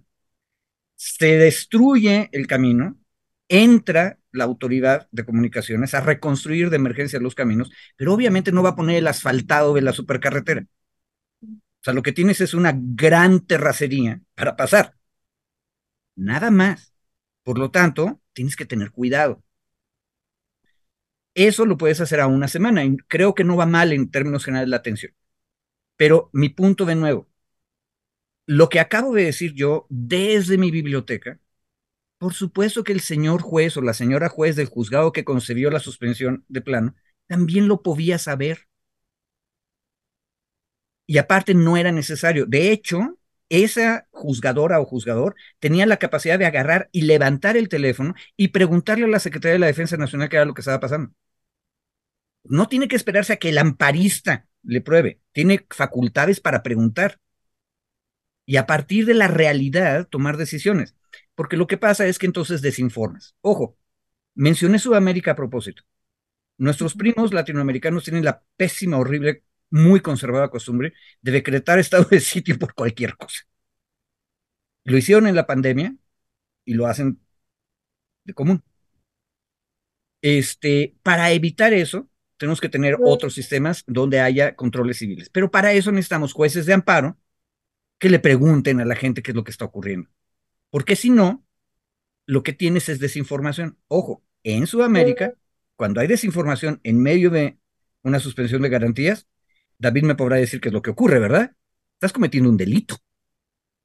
Y te procesan por andar desinformando. En este caso no, no tenemos eso. Pero a cambio tenemos que ser muy responsables como autoridades. Por eso mi crítica al juzgador, que no lo fue, en mi opinión. Gracias, eh, Federico. David, eh, ¿quieres eh, tú reaccionar a esto que está comentando Federico? Porque tenemos también otro tema que nos parece muy, muy importante, el caso de Nuevo León. que va camino de emergencia, por cierto. Sí, sí, el Congreso local y sus dos gobernadores, que aquí estamos eh, poniéndolo como cuestionamiento. David, si quieres cerramos y empezamos a abrir este otro tema. Adelante. Yo nada más, yo como diría Federico, me sostengo en mi posición de que el juzgador actuó bien eh, a reserva de que tiene que comprobar la información el quejoso, como esto que estábamos diciendo, que si es cierto o no. Si se cambia la situación, el quejoso no podrá demostrar que está ocurriendo y por lo tanto el amparo se va a sobreseer, que es decir, se va a desechar. Y pasó ahí, quedó como anécdota solamente. Entonces, me parece ahí yo sigo, yo sí seguiría sosteniendo que la actuación ad cautelam, es decir, por si las moscas del juzgado, del juzgador estuvo bien. Este, ya si de ahí se cambió la situación, me parece que ahora, y coincido con Federico, se va regularizando un poco más la, la, cosa. Obviamente la dimensión de la tragedia va a rebasar, insisto, a cualquier institución, cualquier gobierno, todo, pero ahora ya poco a poco va agarrando el, el, patín, digamos, ¿no? La, la lógica de la, de, la, de la coordinación más bien. Y sobre el otro tema, para darle entrada, yo más bien le diría a mi querido Federico que nos dé el patín Ahorita justo estaba leyendo un, perdón, un, un artículo del financiero, creo que es, hace ratito lo estaba empezando a leer, donde decía un, un análisis, mi querido Federico, no va a ir a pregunta igual, dice, eh, dice el financiero o este analista del financiero, es que no es que haya dos gobernadores en, en, en Nuevo León, sino que hay tres en estricto sentido, porque Samuel, Samuel el que propuso Samuel, que tendría que ser el encargado de despacho, que sería encargado de despacho desde el gabinete, y el tercero, que era el presidente del Tribunal Superior de Justicia, que ya asumió, este, bueno, no asumió, que ya rindió protesta como gobernador este, interino, sin que, pues sin que se haya ido Samuel, ¿no? Nada más era, era una, nada más quiero darle, no sé si es nota, es de Diego Vadillo hace este análisis en, en, el financiero, este, perdón, es en el economista, Diego Vadillo del economista, digo, nada más para darle el crédito,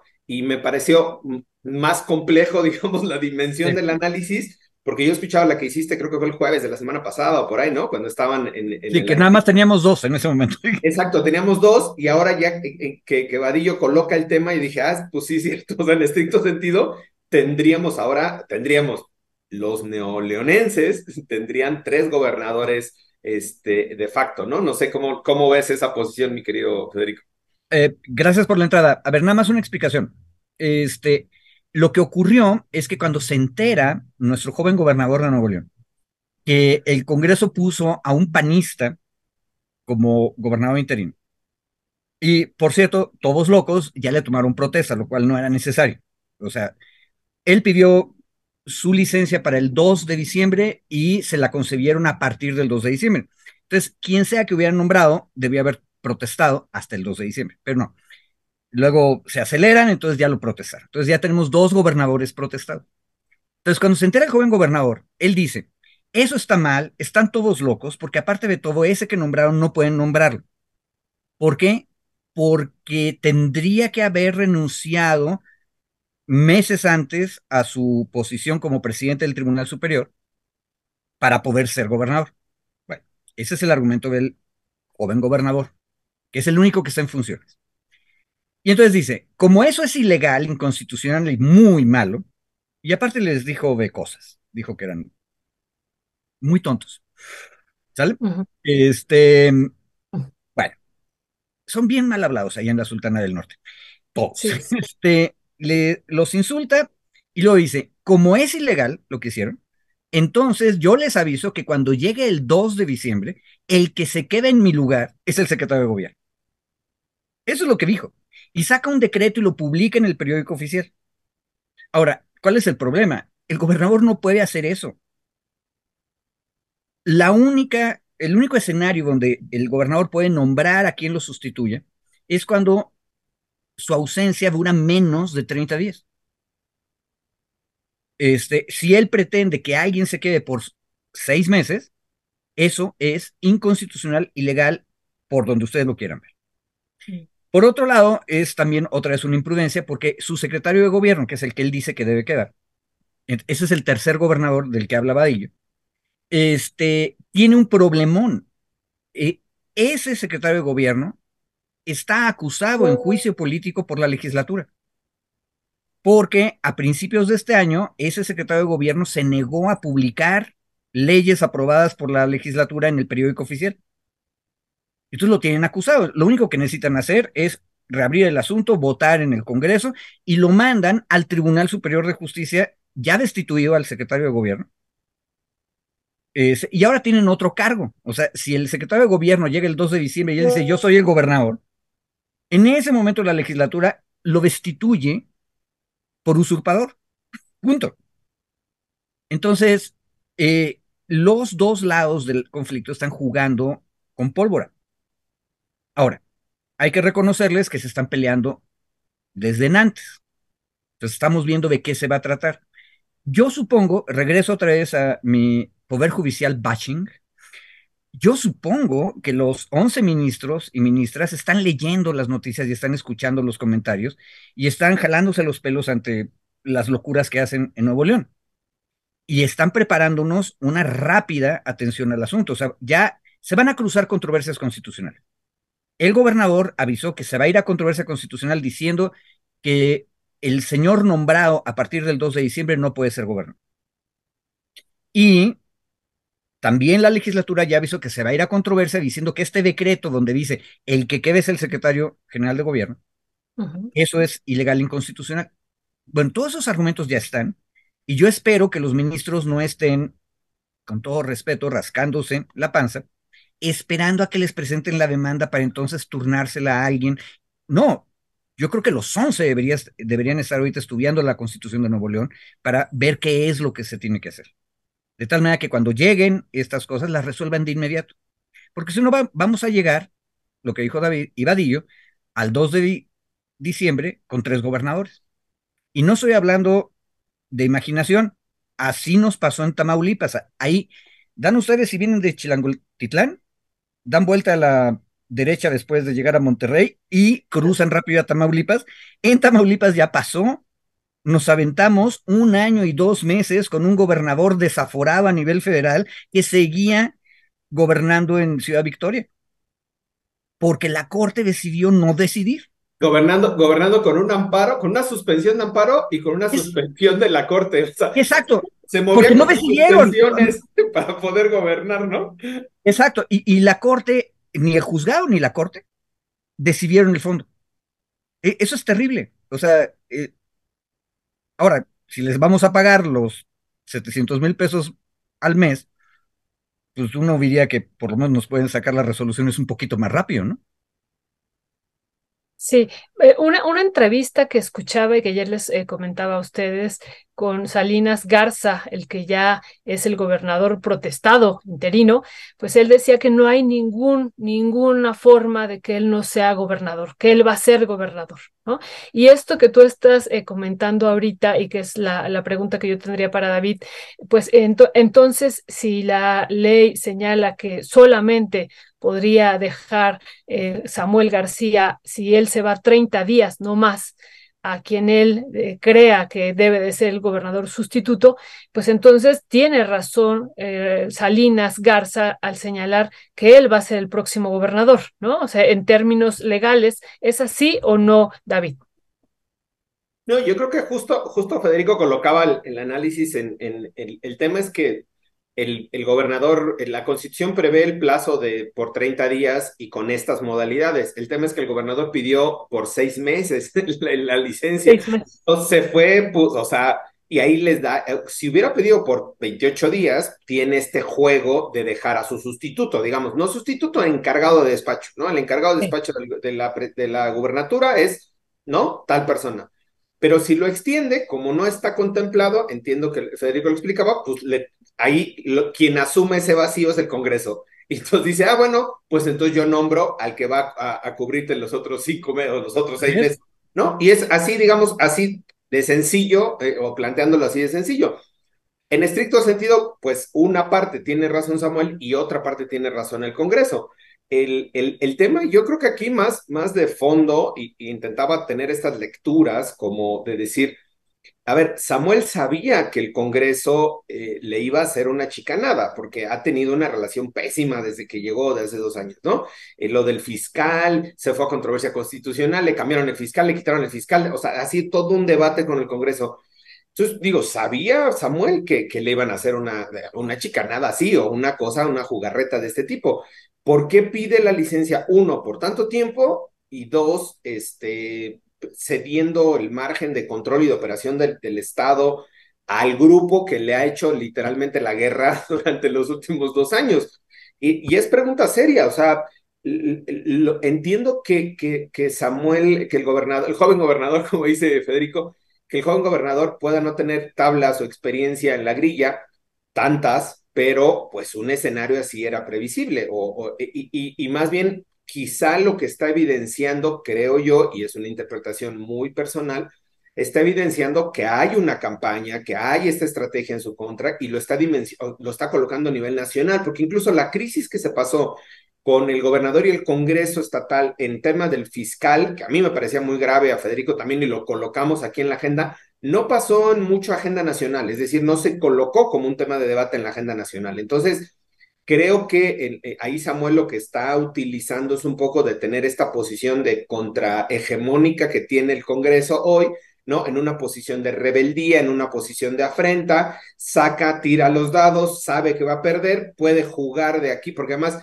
pudo haber pedido eh, el, plazo para separarse del cargo el, el 30 de octubre. Y no, lo aventó al 2 de diciembre como para tener este juego político, voy a la controversia, hago ruido, tengo agenda nacional, llamo reflectores de agenda nacional, creo yo, ¿no? Es un juego muy medido, no es un error. Alguien decía, ay, qué error garrafal del gobernador.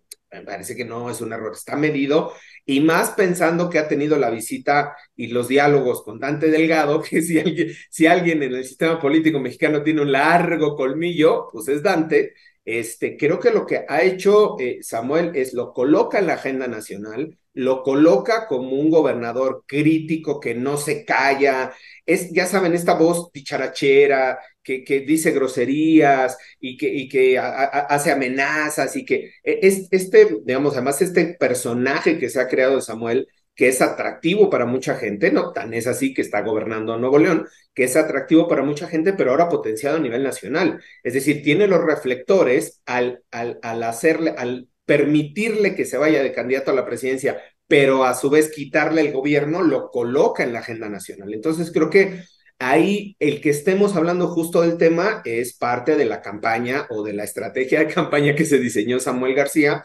y que al final puede presentar las controversias, hacer el alegato y decir el 30 de noviembre, ¿saben qué? Pues ya no quiero y retiro mi licencia, ahí, mi, solicitud de licencia. Ahí va a ser otro brete, porque el Congreso va a decir, pues yo ya te di la licencia y ahora te vas. A mí me parecería que no surte así. Eso es lo que está diciendo el, el gobernador interino. ya, él ya es gobernador, ¿no? Pero al, fin, al, final, al final me parece que sí es una posición personalísima. O sea, la solicitud de licencia tú la puedes pedir o la puedes retirar.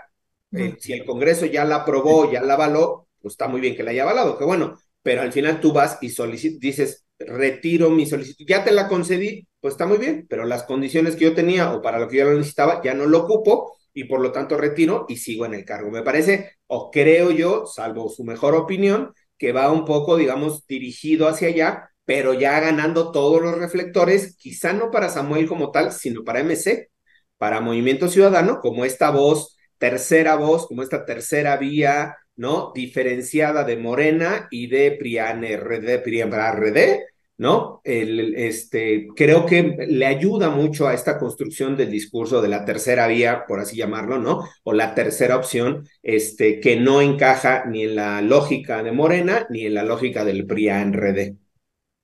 David, antes de pasarle la palabra a Federico para ir cerrando, una pregunta que le hice a él y que te la hago a ti. ¿Qué pasaría en este contexto si Samuel García dice no pido la licencia, entonces se queda él? ¿Y qué pasaría con el camino de Marcelo? Uy, eso es complicado porque además este, ya Dante abrió la puerta, ¿no? De, que si es interno sería Samuel y si es externo sería eh, eh, este, Marcelo. Este, yo creo que el, el tema del, del, de lo que le queda todavía de discusión en el Tribunal Electoral a Marcelo Ebrard, yo no sé si ya lo vaya a agotar o no dado el desgaste que ha tenido pues en un mes y cachito o en mes y medio el movimiento, el propio movimiento, este, no sé si ya le vaya a dar al propio Marcelo para seguir en la pugna en el Tribunal Electoral contra la designación de Claudia Sheinbaum como coordinadora nacional. Yo creo que ya no tiene como juego ni canicas para poder hacer este debate a nivel del Tribunal Electoral. Y sí, la opción de que sea eh, vía eh, MC yo no veo tampoco que sea tan automático el de darle la candidatura a Marcelo. Me parece que tienen que darse varios acuerdos y varios ajustes también ahí medio complicados. Este, yo sí más bien veo a, Marcelo como, como esta otra tercera vía, no desde la lógica presidencial, puede ser quizás senador igual de MC, en esta lógica de decir vamos a construir como la tercera vía, insisto, no, no es que sea la tercera vía de Anthony Giddens, ¿no? Sino una tercera vía, es decir, una salida alterna a las dos posiciones que se tienen, que es Morena y el PRI en Rede. creo que por ahí puede ser más bien el escenario. Yo no veo tampoco que tenga como condiciones para lanzarse a la candidatura a la presidencia de la República. Sabrá que su candidatura será meramente anecdótica, este, y creo que podría tener más o ejercer mayor crítica y contrapeso si tuviera un papel en el legislativo para el próximo, para el próximo gobierno. Muchísimas eh, gracias. Mm, pues ya casi estamos cerrando, Federico, pero tú nos compartías también una nota de otros casos como el de la Ciudad de México, cuando Claudia pide pues ya eh, separarse del cargo y entra pues otro jefe de gobierno y otro caso también que nos parecía relevante compartir con la audiencia. Adelante, Federico. Eh, bueno, yo les compartía una nota eh, que en realidad es un, una nota de opinión de Atilio Alberto Peralta Merino.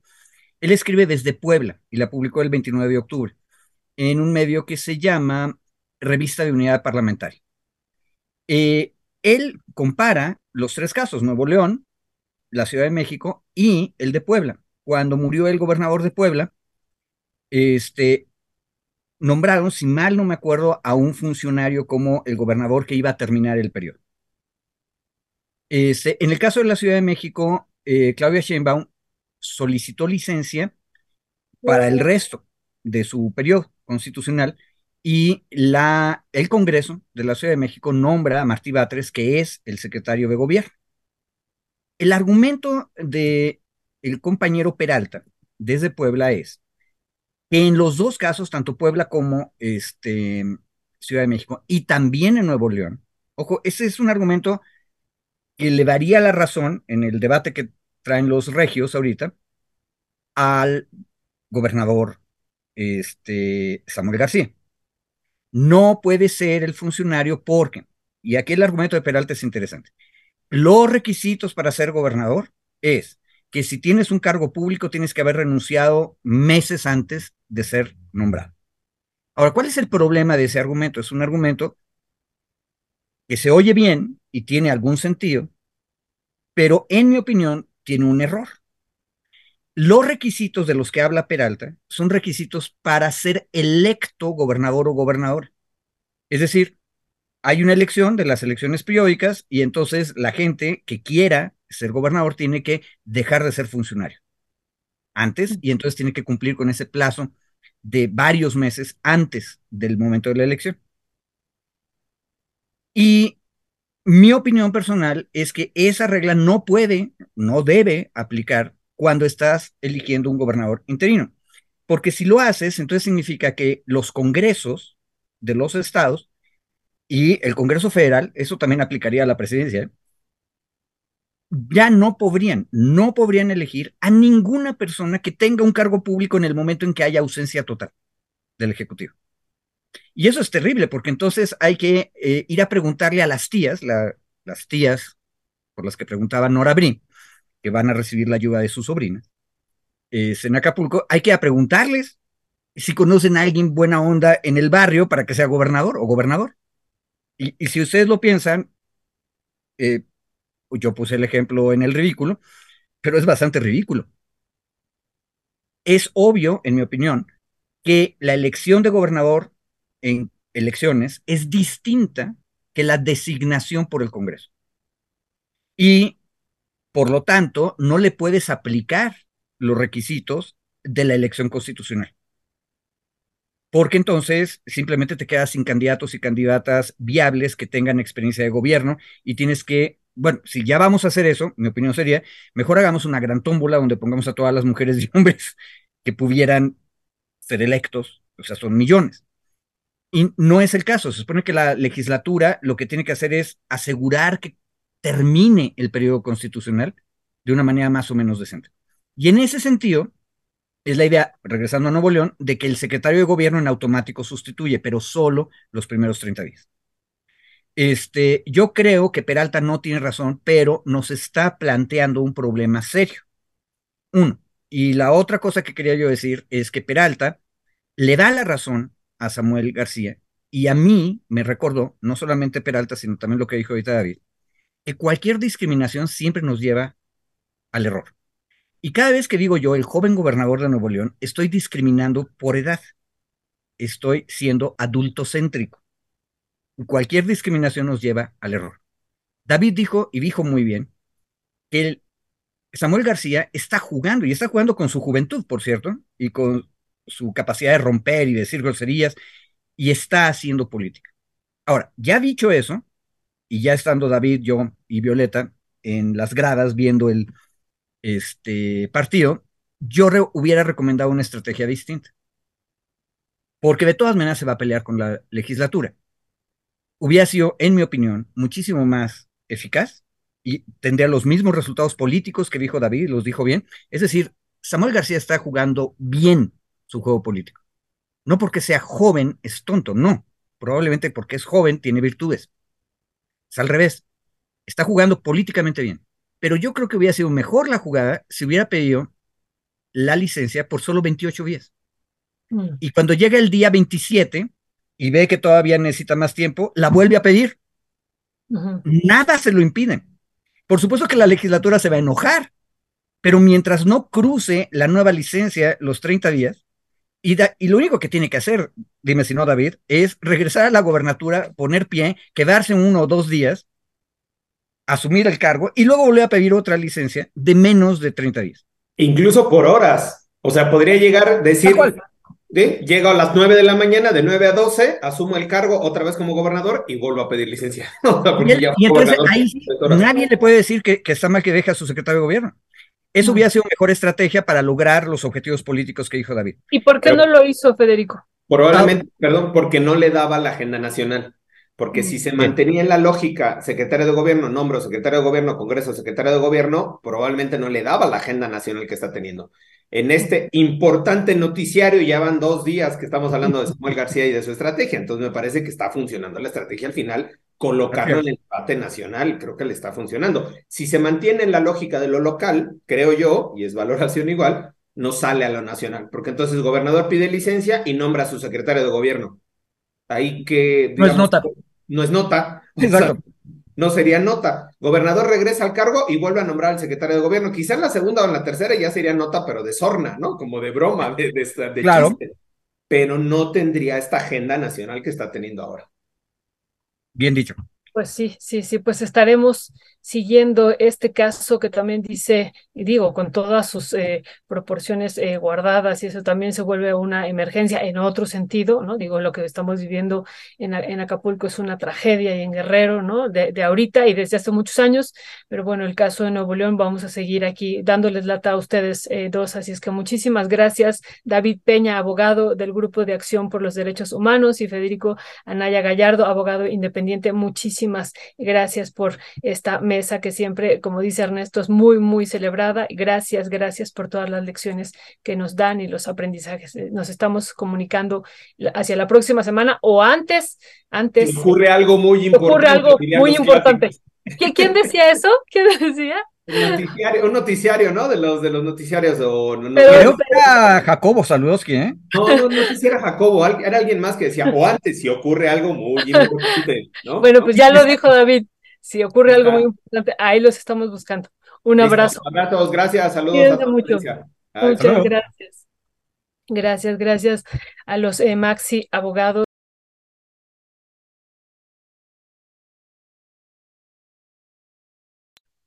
Perdón, estaba silenciada, no sé por qué ocurrió, yo creo que le apreté algo aquí. Pues gracias a ambos, a David y a Federico, muchísimas gracias.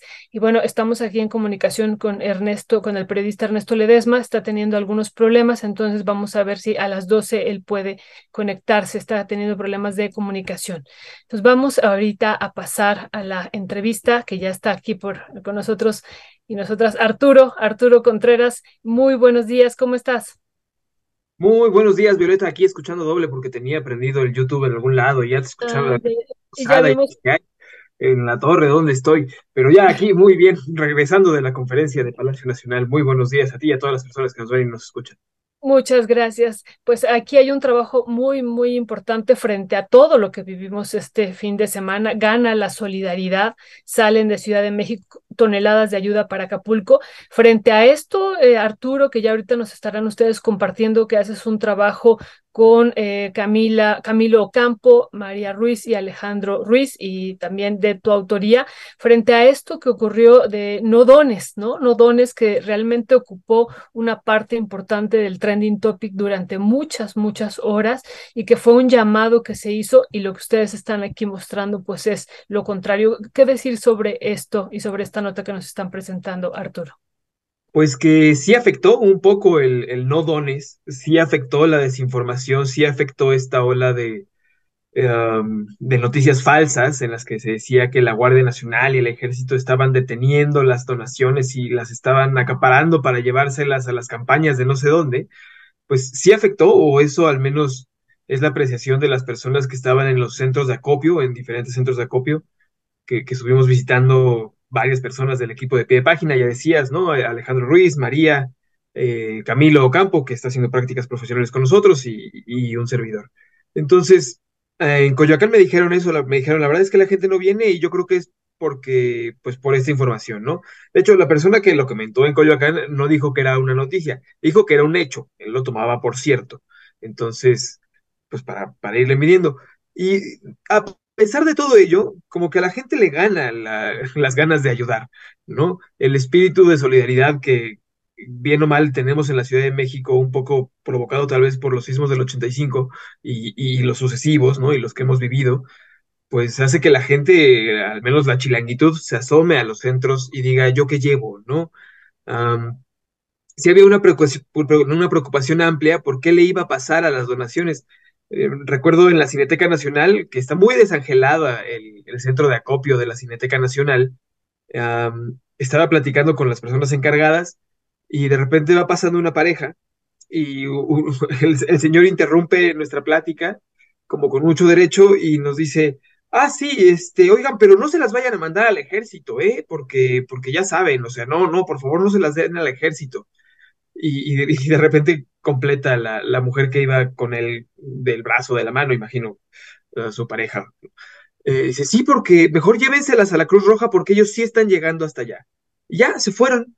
Y entonces volteé a ver al, chico que estaba en el centro de acopio y le dije, pero ustedes están, el centro de acopio es de la Secretaría de Cultura, de la dependencia federal, ¿no? Y me dice, pues sí. Y dice, y les van a ayudar a llevárselas los del ejército. Y me dice, pues sí, pero la van a llevar primero al, me dice, pero primero la vamos a llevar a la Cruz Roja y ya de ahí se la van a llevar al ejército. Entonces, como que la gente no está conectando estos dos cables de que el ejército y la marina sí están ayudando y, que sí están en, una coordinación muy amplia con las, con las organizaciones sociales y civiles que, están ahí, ¿no? Además de ellos, pues hay muchísima gente que también está llevando sus donaciones particularmente con, bajo su propio bajo su propio pie y las llevan hasta Acapulco y están llegando hasta Acapulco. Hoy por la mañana, durante la conferencia del presidente, veíamos un, un, video en el que decían, pues aquí tenemos dos camiones, ya bajamos todo y si están llegando, nunca pasó eso que decían que en la carretera te detenía la Guardia Nacional y te quitaban la ayuda, ¿no? Como que te la expropiaban, casi, casi. Eso, eso no está pasando. Sí, sí hay muchas donaciones que están llegando a Acapulco. Están llegando poco a poco, lentamente, según nos van informando o según se escucha desde este lado pero, pero pues bueno, eso, creo que destacar eso. Creo que es, muy importante que sigamos teniendo este rayito de esperanza de que la gente dice, bueno, pues aunque me digan que no vaya a ayudar, yo voy a ir a ayudar. Creo que es bastante, bastante chido eso. Sí, Arturo, oye, y, tú decías ahorita, y bueno, en la nota también lo, retoman, esta parte de que sí afectó un poco esto de que no dones, ¿no? No, no, dones fue parte de una campaña que se desplegó ampliamente, insistimos en redes sociales, y tú dices, sí afectó, pero sin embargo, no obstante, como dice Ernesto, y todo lo, lo que viene después de esto, pues la gente se volcó, a nosotros nos estuvieron buscando de a dónde podían llevar la donación, eh, cómo le hacían para, para depositar, a dónde se depositaba, a dónde, y, fue muchísimas, muchísimas personas las que estuvieron haciendo eso, a pesar, insisto, de esta campaña en redes sociales. Eh, y bueno, tú comentabas que les decían sí afectó, pero bueno, ¿en qué porcentaje? Digo, porque yo realmente sí vi desbordado en algún momento los, eh, los watts, eh, insisto, que nos buscaban para decir qué hacemos. Sin embargo, sí había esto que tú estás diciendo de que si era posible que nos lo dieran a nosotros, por ejemplo, a rompeviento, para que se, se, asegurara de que se llevara allá y si hay cierta desconfianza, incluso revivió pues algún reportaje que hizo una periodista de que supuestamente ella donó eh, y papel de baño y otros artículos, creo que un arroz y que le puso un localizador y que nunca se entregó. Entonces revivió eso en las redes sociales, varios elementos se revivieron, ¿no? Entonces, ¿tú qué dirías, eh, además de lo que ya nos has comentado, esto, eh, cómo impactó, ¿no? de manera mayúscula en la sociedad? Pues, pues como comentas, o sea, creo que, creo que permea mucho la desinformación todavía. Creo que los grandes medios tienen como esta capacidad de, de permear la opinión pública, pero al parecer tenemos como este cachito de esperanza en el cual, uh, pues, pues decimos, vamos, vamos a ayudar, ¿no? Porque sí se necesita, yo imagino que de alguna manera las cosas van a llegar, pero van a llegar. ¿No? Recuerdo mucho una señora que iba a donar a la Benito Juárez, a la delegación Benito Juárez. Me dice, yo, yo tengo mucha confianza en, la delegación y sé que lo van a hacer llegar. Yo creo que en estos momentos, pues usted haga llegar la ayuda a quien más confianza le tengan, como, como decían los anuncios, y, y pues vámonos tejiendo en esas redes, ¿no? En esas redes de confianza que ya tenemos probadas. creo que el llamado del presidente, decir, llévenlo directo a la Secretaría de Marina o a la Cruz Roja, pues también está muy bien, ¿no? Camilo Campo, que tuvo la oportunidad de estar afuera de la Cruz Roja, nos decía, es que aquí me dicen que 24 horas eh, está la fila de carros, de camionetas repletas de cosas que llegan a bajar, ¿no? Y, que llegan a, dar cosas. Em, había otros lugares en los cuales la afluencia no era tan grande, por ejemplo, en la misma eh, alcaldía Benito Juárez, ahí en, en el edificio de gobierno, al lado había una fan zone de la Fórmula 1 y ahí había más gente que la que estaba en el centro de acopio, pero el centro de acopio cada 10 o 15 minutos llegaba normalmente una señora en una camioneta grande, ¿no? En una de estas SUVs o en una camioneta aún más grande. Y, siempre decía, ay, oigan, alguien me puede ayudar a bajar una caja, por favor, por favor. Y ya, ¿no? La gente le ayudaba a bajar la caja y se iban. Em, entonces creo que eso, eso no deja de estar presente, ¿no? Una señora me decía, yo llevo viviendo aquí en la alcaldía toda mi vida vivía en Zapata y con el sismo me fue de la fregada. Y entonces ahora cada vez que escucho que alguien necesita ayuda, pues yo traigo, traigo lo que pueda.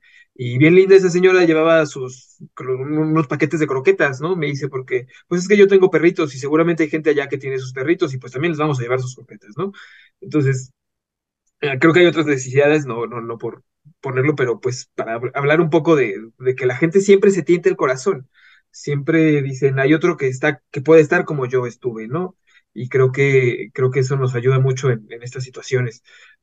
hoy en la mañana precisamente veía varios periodistas de otros medios, de otros medios, digamos, tradicionales, ¿no? De, grandes periódicos y de otras cadenas de transmedia, que, que decían, es falso que estén deteniendo la ayuda, es falso que, que nos esté ayudando y es falso que, que el ejército lo esté acaparando todo, ¿no? y, y, sí hacer este reconocimiento del ejército de su capacidad de organización, que bien o mal haya ganado o haya perdido poder durante este sexenio, y funciones y atribuciones, pues siempre tienen esta capacidad de actuar de manera pues bastante rápida y expedita en, desastres naturales. Y, lo que nos comentan, o lo que nos le comentaban a Camilo en la, en la Cruz Roja, es que sí está siendo muy de la mano. Un poco lo que contamos en la nota es que los, las donaciones que se están llevando de la Marina y el Ejército están llegando a un, a un centro de acopio en Acapulco, el Mundo Imperial, me parece que le llamaron, Mundo Imperial es el nombre de la empresa que, control, que es dueña del Princes, entonces pues, nos imaginamos que es ahí, yo no he ido a Acapulco, entonces me, no me atrevo a asegurarlo, y que de ahí salen, salen brigadas hacia, hacia las colonias, y la gente ya llega como con una pulsera o apuntada en una lista y entonces saben a quién entregarle y qué entregarle. Los que nos dicen que están haciendo estas brigadas son precisamente los mil siervos de la nación de la Secretaría de Bienestar que están recorriendo Acapulco levantando este censo. Me parece que hoy van a llegar seiscientos y tantos eh, para siervos de la nación más para llegar a ser dos mil, ¿no? Como informaron en la conferencia de la mañana. Y lo que dice el presidente es, no vamos a esperar a que se termine el censo, como los vayamos teniendo, vamos a ir sacando la ayuda y, así vamos a ir atendiendo, ¿no? Entonces, pues parece que, sí, las piezas cuadran según lo que nos cuentan la logística desde, desde Palacio Nacional con lo que nos pueden replicar desde, desde la Cruz Roja Nacional. También pues destacar la, las, las ayudas que están organizando otras personas, ¿no? Como como la, organización de Frontline Freelance México, esta organización de, periodistas independientes que, que, tienen muchos lazos con, colaboradores en, la República, pues que están haciendo un fondo para periodistas que, hayan, que se hayan visto afectados y que puedan seguir cubriendo, o también las despensas que están juntando los colectivos de las personas desaparecidas también para ayudar a la gente que conocen allá directamente, ¿no? Entonces, este, este tipo de iniciativas pues también son muy loables, que a veces llegan a unos recovecos que luego el, el gobierno con todo su aparato podría tardar un poco más y, que creo que también son, pues eso, ¿no? Son, son loables y si se tiene la oportunidad de poder irles a echar la mano a ellos, pues también. Arturo, pues muchas gracias. La, última pregunta que ya la, estás contestando es, ¿qué sigue en términos de ayuda y a dónde puede las personas que nos siguen preguntando dónde donar, a dónde les dirías después de este amplio recorrido que ustedes hicieron en pie de página? Ya has dicho varios espacios, pero ¿a dónde les recomendarías o a dónde nos recomendarías seguir? Justamente ahorita vamos a colgar en esta misma nota un mapa que ya hicimos de donaciones, un mapa que hizo María Ruiz. Este, este, solo que se nos fue ponerlo aquí en la nota, pero ahorita me meto a, ponérselos ahí. Y ahí, ahí tenemos un mapa en el que están todos los centros de acopio a los que pueden asistir, son los de las delegaciones, los que han puesto otras personas y que, hemos visto que son de confianza. Entonces, en un momento más se los colgamos ahí en pie de página en, la nota de hoy de Gana la Solidaridad. Y pues recordarle a la gente, ¿no? Ah, lo, que, lo que pueden donar, agua, frijol, bueno, comida, comida enlatada, todo lo que ya sepan. Todavía se necesitan muchas, muchas acciones. Y pues bueno, los siguientes pasos, según adelantaban hoy en la conferencia de prensa, es ya ir pensando en cómo se hace para financiar la reconstrucción y cómo se hace para irlo haciendo, ¿no? El presidente decía que se pueden crear nuevos espacios para jóvenes construyendo el futuro enfocados especialmente en la reconstrucción de Acapulco y estaba hablando de incluso adelantar algunos bimestres de los depósitos que hace a sus cuentas del bienestar. Entonces creo que más allá de, este primer golpe y de esta primera ayuda emergente, pues se puede ir pensando en, eso, ¿no? En cómo ayudar a hacer la reconstrucción de Acapulco. Seguramente en estos días iremos viendo mucha más información al respecto y pues en pie de página también se las estaremos llevando y por supuesto aquí en Momento mi Rompeviento. Muchísimas gracias, pues invitamos a toda la audiencia, como tú dices, a que consulte este trabajo y próximamente el mapa donde donar. Gana la solidaridad. Salen de Ciudad de México toneladas de ayuda para Acapulco, pues un trabajo que hacen de manera conjunta Arturo Contreras, Camilo Campo, María Ruiz y Alejandro Ruiz. Así es que gracias, gracias Arturo. Y pues seguimos en comunicación eh, y ya vimos que por ahí pasó un, un cuadrúpedo ahí en algún momento. muy echadito en la cama. Lo le mandamos un saludo también, muy fuerte. Gracias, Arturo, y muy lindo día. Gracias. El, mapa ya está, ya está arriba, solo lo, lo tenemos en una nota previa de la semana pasada, pero se lo vamos a poner ahora este. La nota en la que estaba se llama, por si la quieren googlear y ver de una vez, es la catástrofe de Otis en Guerrero, en pie de página, y ahí la buscan y ahí les sale el mapa, pero ahorita se los ponemos en la de hoy. Perdón. Este Muchísimas gracias, no, gracias por esa aclaración, ya se jala de la otra nota y se agrega a esta que han publicado el día de hoy. Gracias, Arturo, y pues seguimos en comunicación. Un abrazo muy fuerte. Gracias. Un abrazo, Violeta. Chao, chao. Gracias. Pues bueno, esto que nos eh, comentan, dónde donar, y esto va pues va para largo, eh, la reconstrucción va a tardar un tiempo, pues fuerte, fuerte, fuerte, porque fue una tragedia, insistimos, de grandes, grandes magnitudes y entonces pues hay que seguir donando, hay que seguir apoyando. Nos habían dicho también que se podían hacer depósitos de dinero y que la Cruz Roja podría hacer esas eh, compras, así es que bueno, pues hay varios mecanismos y caminos para seguir con esta solidaridad hacia Guerrero. Y bueno, ya tenemos aquí eh, con nosotros, ya lo estamos eh, viendo ahí en pantalla, que está desde el, sur de la, ciudad, no, el sur de la ciudad, no, el sur de la República Mexicana, pues un trabajo que nos parece también muy importante, que se denomina Un perrito perdido y el canto del ruiseñor para salvar el Maya. Muchas eh, gracias que nos estás acompañando, Ricardo Hernández. Gracias por este trabajo que insistimos frente a todo lo que estamos viviendo, pues estas eh, tragedias que eh, estamos aquí dando cuentas, tanto en, el, Acapulco, pero en otros espacios también que hemos comentado.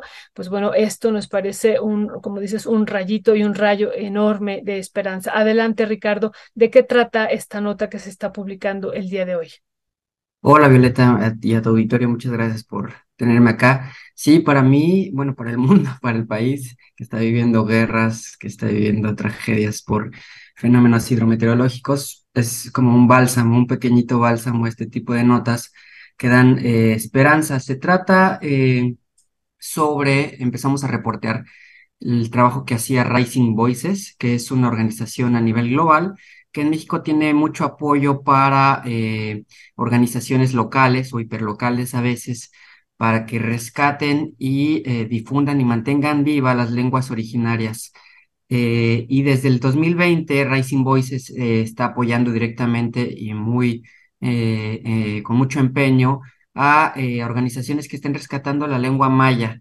Eh, y como saben, quizás de todo el auditorio, es que en el sureste hay una preponderancia de eh, la lengua y la cultura maya. Sin embargo, pues no le ha ido muy bien en los últimos años. Eh, de acuerdo con el INEGI, por ejemplo, en Yucatán de 2010 a 2020 pasó de 29.6 a 23.7% el, el total de población que habla la lengua maya. Y en el caso de Quintana Roo pasó de 16.7 a 11.6, o sea, un 5% de diferencia entre 2010 y 2020. Esto le preocupa eh, a los mayablantes, a los investigadores, a los promotores de esta cultura, porque eh, lo que ellos nos platican es que quizás eh, siguiendo estas tendencias en una o dos generaciones, pues la lengua maya pueda desaparecer.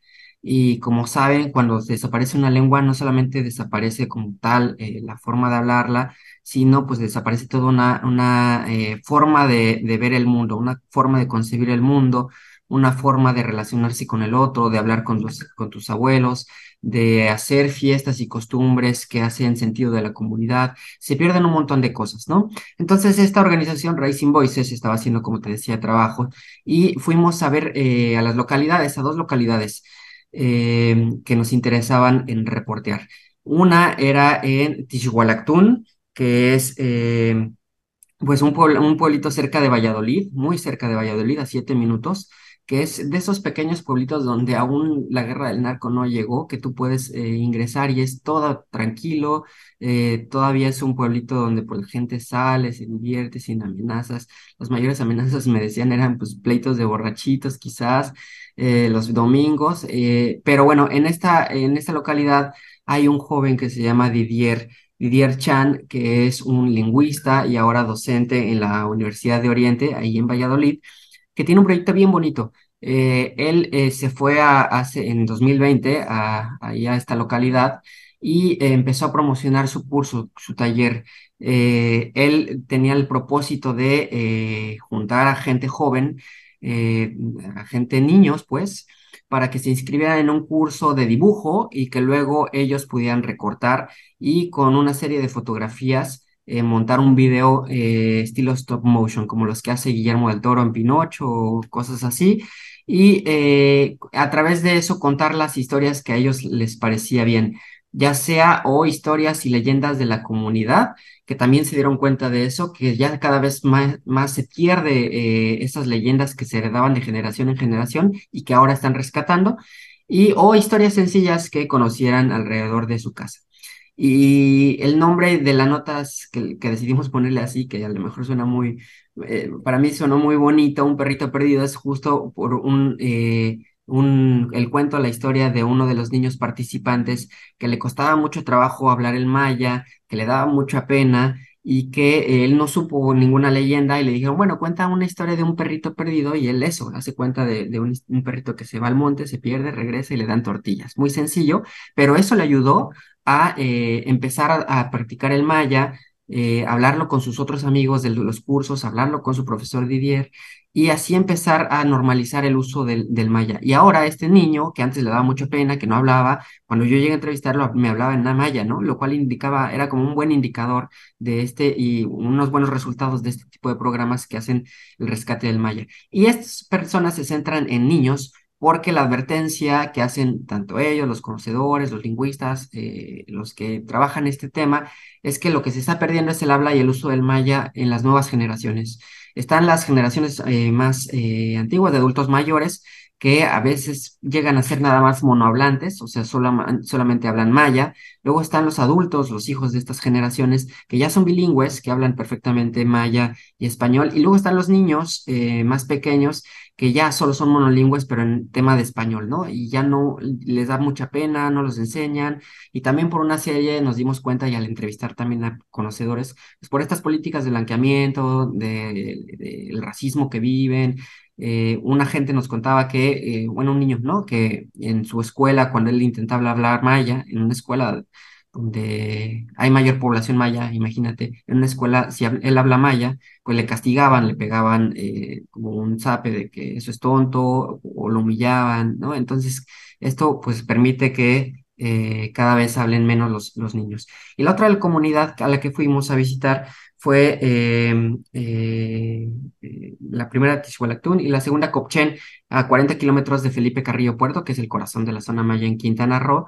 Y también es un proyecto súper bonito de Rodrigo Petatillo, un lingüista e investigador doctorante del CIRSAS, que ahí es un caso particular porque eh, en esta comunidad todavía se conserva el, muy bien el maya, el 80% de la población se considera maya, lo cual contrasta con otros sitios del sureste de la península de Yucatán. El problema es que eh, usualmente el maya se sabe hablar, pero difícilmente se sabe escribir. Y para Rodrigo Petretillo es importante que se sepa escribir porque a él interesa que quede en el registro en físico, en letras, las historias de la comunidad, los intereses de la comunidad, cualquier cosa que quieran ellos registrar y escribir. Entonces les está enseñando a escribir a niños para que ellos hagan lo que quieran. Y el interés que ha surgido de estos niños es registrar el canto de las aves, el canto de los pajaritos que tienen a su alrededor. Y entonces hay dos niños ya interesados en, eh, pues, pajarear, la actividad esta de caminar, visualizar aves y registrarlas para ver eh, qué tipo de aves hay en, la comunidad, registrar su nombre, su canto, el tipo de su canto, porque además eh, eso, el maya es muy gutural, muy hablado, entonces a ellos se les facilita más así, pero también empieza a haber conexiones y es ahí la importancia de este tipo de ejercicios. Con esta actividad no solamente se, se preserva el maya, sino también se hace un eh, índice de la salud de las aves alrededor de Copchen. Y eso ya se los vinculó con una bióloga que está haciendo eso, eh, para evaluar la, la, salud que guardan las aves en esta región. Y entonces una cosa conecta a otra y al final se unen esfuerzos locales que son bien importantes en este tipo de, de lugares que a veces no, no, no llegan nada, ¿no? No llegan apoyo, no, no, hay, no hay presencia del Estado, eh, etcétera, etcétera. Entonces por ahí va la cosa. Pues Ricardo, qué trabajo tan importante, en verdad, me haces recordar y este trabajo que están presentando, algo que decía Carlos Lenkerdorf, que seguro tú lo conociste o has leído algo de él, que decía, si se pierde una lengua, se pierde una cultura y se pierde la cosmovisión de estos pueblos. Y bueno, aquí nos están ustedes mostrando también qué, qué importante pues es la conservación y no solamente la conservación, sino usarla también como un instrumento de los propios eh, pueblos para su defensa, sus resistencias que se están viviendo a todo lo largo del país eh, y para eh, pues rescatar estas cosmovisiones, estas prácticas y estas defensas de los territorios donde la lengua también, insistimos, es parte fundamental. Así es que pues muchísimas gracias Ricardo. Invitamos a todo el auditorio que vea tu nota que está siendo publicada hoy en pie de página, Un perrito perdido y el canto del ruiseñor para salvar el Maya de Ricardo Hernández. ¿Con qué te despides, eh, Ricardo? A mí me dio mucha esperanza escribir sobre esto, ¿no? Espero que a los lectores también y se les contagie y pues ojalá eh, se les detone por ahí algo que los haga quizás actuar, con vincularse, hacer sus propios esfuerzos, apoyar a la gente, etcétera. Entonces, los invito de verdad a leer lo que, que, que sí es muy esperanzador el trabajo que están haciendo estas personas. Muchas gracias, Ricardo. Muy, muy buenos días y felicidades por este extraordinario trabajo y sobre todo, pues esto del rescate del Maya que nos parece fundamental. Un abrazo y lindo día. Bye, bye, cuídense, bye. Pues en verdad un trabajo que, que vale mucho la pena seguir. Insistimos, es una poderosa pues arma, herramienta frente a estos eh, procesos que seguimos viviendo extractivos y presentar pues, los pueblos la concepción que tienen desde sus cosmovisiones del territorio. Bueno, ya tenemos aquí con nosotros al periodista Ernesto Ledesma.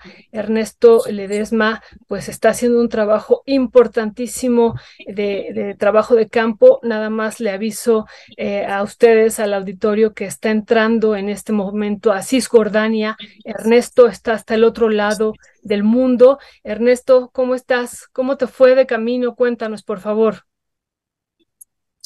Gracias, gracias, Violeta. Pues, pues sí, estamos ya llegando aquí entrando en Cisjordania. Eh, sí, un, viaje eh, todo bien, eh, pasando las, las aduanas en, en España, tanto en Madrid como en Barcelona en donde sí se puso bastante intenso es en, en Tel Aviv. En Tel Aviv ahí sí fueron tres, tres interrogatorios para poder entrar. y bueno, eh, finalmente pues ya, ya, ya nos dieron el permiso y estamos entrando precisamente a, Cisjordania. También no tuvimos problema para poder entrar. Eh, nos dieron el, el, permiso y pues estaremos, estaremos por esta zona, eh, por esta región y varias regiones de acá, el, uh, levantando, pues, lo, pues documentando lo que está sucediendo. Eh, Violeta, todo se ha concentrado específicamente en donde está una tremenda crisis humanitaria, que es en, la franja de Gaza, pero no solo están sucediendo cosas en la franja de Gaza, sino en varios lugares también. Entonces, pues bueno, estaremos haciendo el trabajo, claro, veremos la posibilidad de poder entrar a Gaza, es muy, muy complicado, este, pero tenemos un, un plan de trabajo que vamos a estar desarrollando para acá y, bueno, las, pues siempre para este tipo de trabajo, eh, más que hacerlo público, es más bien hacerlo privado y más bien ya estando en el lugar es que podemos hacer, eh, estaremos haciendo los enlaces y presentando varias entrevistas a lo largo de pues varios días que estaremos por esta zona, pues estaremos eh, haciendo las coberturas en campo en los distintos lugares de donde está saliendo nada o casi nada de información. Y bueno, pues ese es un poco el, el estado. Tuvimos una, una situación también compleja ahí en el aeropuerto porque este, empezó a sonar la alarma antibombas, entonces hubo una amenaza de bomba y bueno, van a ver, yo grabé de una manera muy accidentada, este, un poco de, eh, porque los que estábamos esperando en la aduana, que, que nos pasaron a un interrogatorio y luego nos pasaron a otro interrogatorio, pues también llegaron a, a eh, en alguna especie de, no sé, bodega o no sé qué cosa era eso. Pero bueno, ahí está un video que vamos a pasar. Disculpen lo accidentado que era, pero pues tampoco sabía si tenía permiso para filmar o no. Así que vamos a ver este video, Violeta, y regresamos. Present at the airport are requested to adhere to security personnel instructions. Thank you.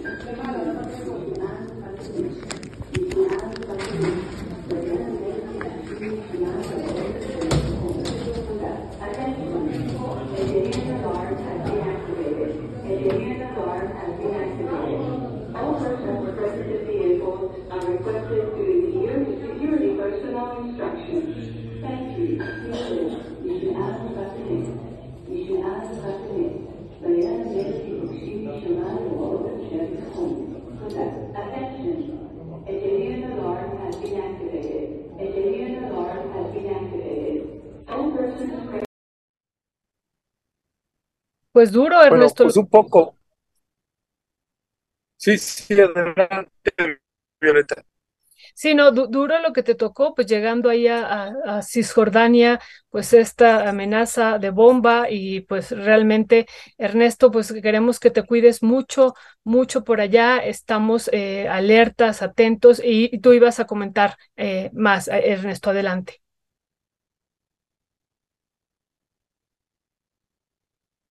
Uy, Fue nos- en el aeropuerto de Tel Aviv, ajá. fue la alerta de bomba y bueno, eh, finalmente después de una larga, larga rotatoria,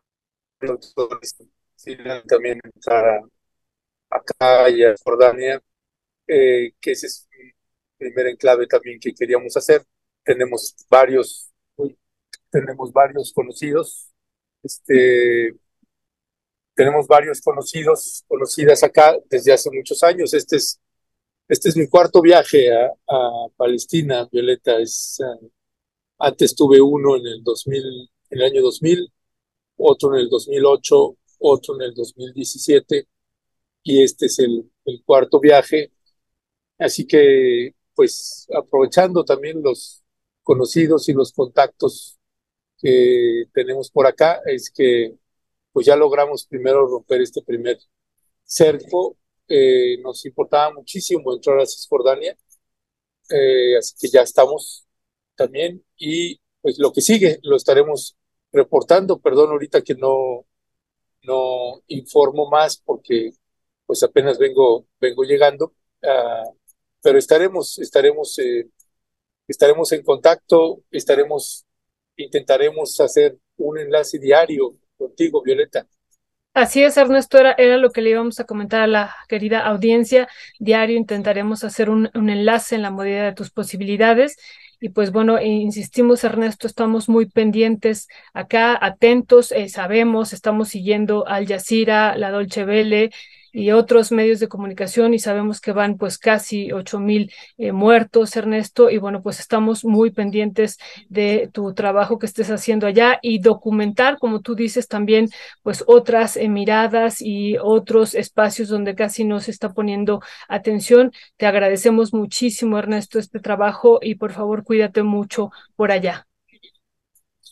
Así, así lo haremos, este Violeta, nos estaremos este, cuidando bastante, pues tampoco somos unos irresponsables que nos vamos a, a, meter donde no se puede. Hay que, hay que atender también los consejos de la gente que nos hace favor de cuidarnos, así como antes visitamos acá, eh, así como visitamos eh, Chiapas o eh, Coahuila o Guerrero, Chocán, pues siempre uno tiene pues algunos enlaces y contactos donde te permites, donde uno se puede mover y donde vemos que no hay condiciones, pues la misma gente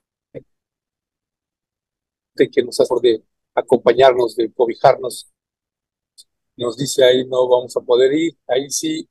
Y esa es la, la regla, es esa, Violeta, que hay que atender, y hay que escuchar lo que nos dice pues, el Ernesto, te estamos perdiendo. No sé, está acá. Sí, ya, ya te estamos escuchando, te, escuchamos un poco recortado. Eh, una, una pregunta, Ernesto, al principio del noticiario dábamos también eh, como un breve resumen de todos los temas que se han ocurrido este fin de semana y esta segunda etapa que ha eh, señalado el primer ministro de, de, Israel, ¿qué se comenta de, de esta confrontación y de este exterminio, genocidio que está habiendo hacia el pueblo palestino? ¿Qué se comenta sobre esta segunda etapa, Ernesto? Mira, lo que, lo que se dice acá es que no hay nadie que pueda parar la decisión del gobierno de Israel. Eh, el único actor que podría realmente hacer algo es el gobierno de los Estados Unidos, pero no lo va a hacer. Este, de hecho, es el único que está a favor con Israel Así que la decisión es dura. Sabemos que eh, pues hubo también el, el encuentro de Netanyahu con familiares de los rehenes. Eh, Netanyahu, el gobierno de, Israel, va a cobrar las 1.400 muertes, que esa es la cifra que se ha manejado públicamente de los israelíes que cayeron eh, muertos, ¿no? Con los disparos que vinieron, por los misiles que vinieron. Eh, así que eh, es una situación muy complicada. La, la sensación que hay aquí, incluyendo la comunidad, eh, algunos sectores de la comunidad judía que también están pidiendo que, que al gobierno que pare, lo que la misma gente plantea es que no lo van a poder parar, que es una decisión tomada y que al punto donde está no la va a parar, eh, no lo va a detener, sino que más bien el trabajo es, si se permiten eh, eh, los grandes esfuerzos, es que se permitan entrar las brigadas humanitarias y eso es lo que no se está permitiendo tampoco. Hace unos cuatro días pudo entrar una por la franja por el, de Gaza desde el lado de Egipto. Eh, se pudo entrar, llevar un poco de víveres, no se pudo llevar gasolina, que esa era una parte importante porque con la gasolina eh, echan a andar las, eh, las bombas de energía eléctrica para el hospital, para los lugares donde están atendiendo a heridos. Y es de lo que se habla también es de que pues, es prácticamente imposible casi entrar eh, y por el, otro lado de la frontera de Israel pues está Líbano. Y ahí con Hezbollah hay un conflicto bastante fuerte, ha habido disparos de ambos bandos y ese es un tema que también es, se habla poco al respecto, pero ese es un tema que también vamos a, a darle seguimiento, Violeta. Pues Ernesto, te mandamos un fuerte, fuerte saludo desde acá, desde México. Qué bueno que pudiste pasar a Cisjordania. Estaremos atentos, insistimos, todo el día y noche a esta cobertura que estás haciendo, a este trabajo de campo tan, tan importante para todos acá en México y ver estas otras realidades que insistimos que nos están viendo. Gracias, Ernesto, que estás allá. Insistimos mucho, cuídate y cualquier cosa estamos pendientes, Ernesto. Gracias a ustedes, Violeta, gracias a ti este, y gracias a la audiencia que nos está acompañando, eh, que nos sigue, pues estaremos intentando darles una cobertura eh, pues con base a, a, hechos reales y testimonios reales y las realidades que podamos documentar audiovisualmente, visualmente, fotográficamente, de todas las maneras posibles estaremos, estaremos haciéndolo, Violeta. Muchas gracias. Y, y además, eh, hay, además añadir, Violeta, que eh, esta es una eh, cobertura que estaremos, estaremos haciendo Rompeviento TV y Global Exchange. Específicamente, este es el trabajo que estaremos presentando y que pues siempre agradecemos a Global Exchange porque podemos hacer una cobertura simultánea de Rompeviento TV y de ellos, gracias a, también a, Global Exchange y gracias también a, pues a todas las personas también que quieran apoyarnos para poder hacer el, el trabajo por acá, Violeta. Así es, Ernesto. Pues sí, agradecemos a Global Exchange y pues también a ti que estés por allá, Ernesto, y pues estamos en comunicación permanente. Así es que pues eh, que te vaya bien por allá, Ernesto, y seguimos en comunicación. Gracias, gracias por cuidarme por acá, de, desde allá, Violeta, ahí estamos en contacto y ya tenemos ahí también, eh, estamos también eh, coordinándonos contigo, estamos coordinándonos con el CPJ también, eh, el Comité para Protección de Periodistas Internacional, que también nos están haciendo el favor de monitorearnos y, y también eh, un representante de Naciones Unidas con quien también nos estamos eh, coordinando y nos están haciendo favor de monitorearnos, también de poder reportarnos por cualquier situación. Así que también vamos, vamos eh, bien acuerpados, Violeta, también para poder hacer un trabajo serio, profesional y responsable. Así es, Ernesto, pues estamos eh, en contacto permanentemente. Un abrazo enorme, enorme y cualquier cosa, no dudes acá en llamarnos inmediatamente, Ernesto. Abrazo. Gracias, un abrazo, Violeta. Hasta pronto. Hasta pronto.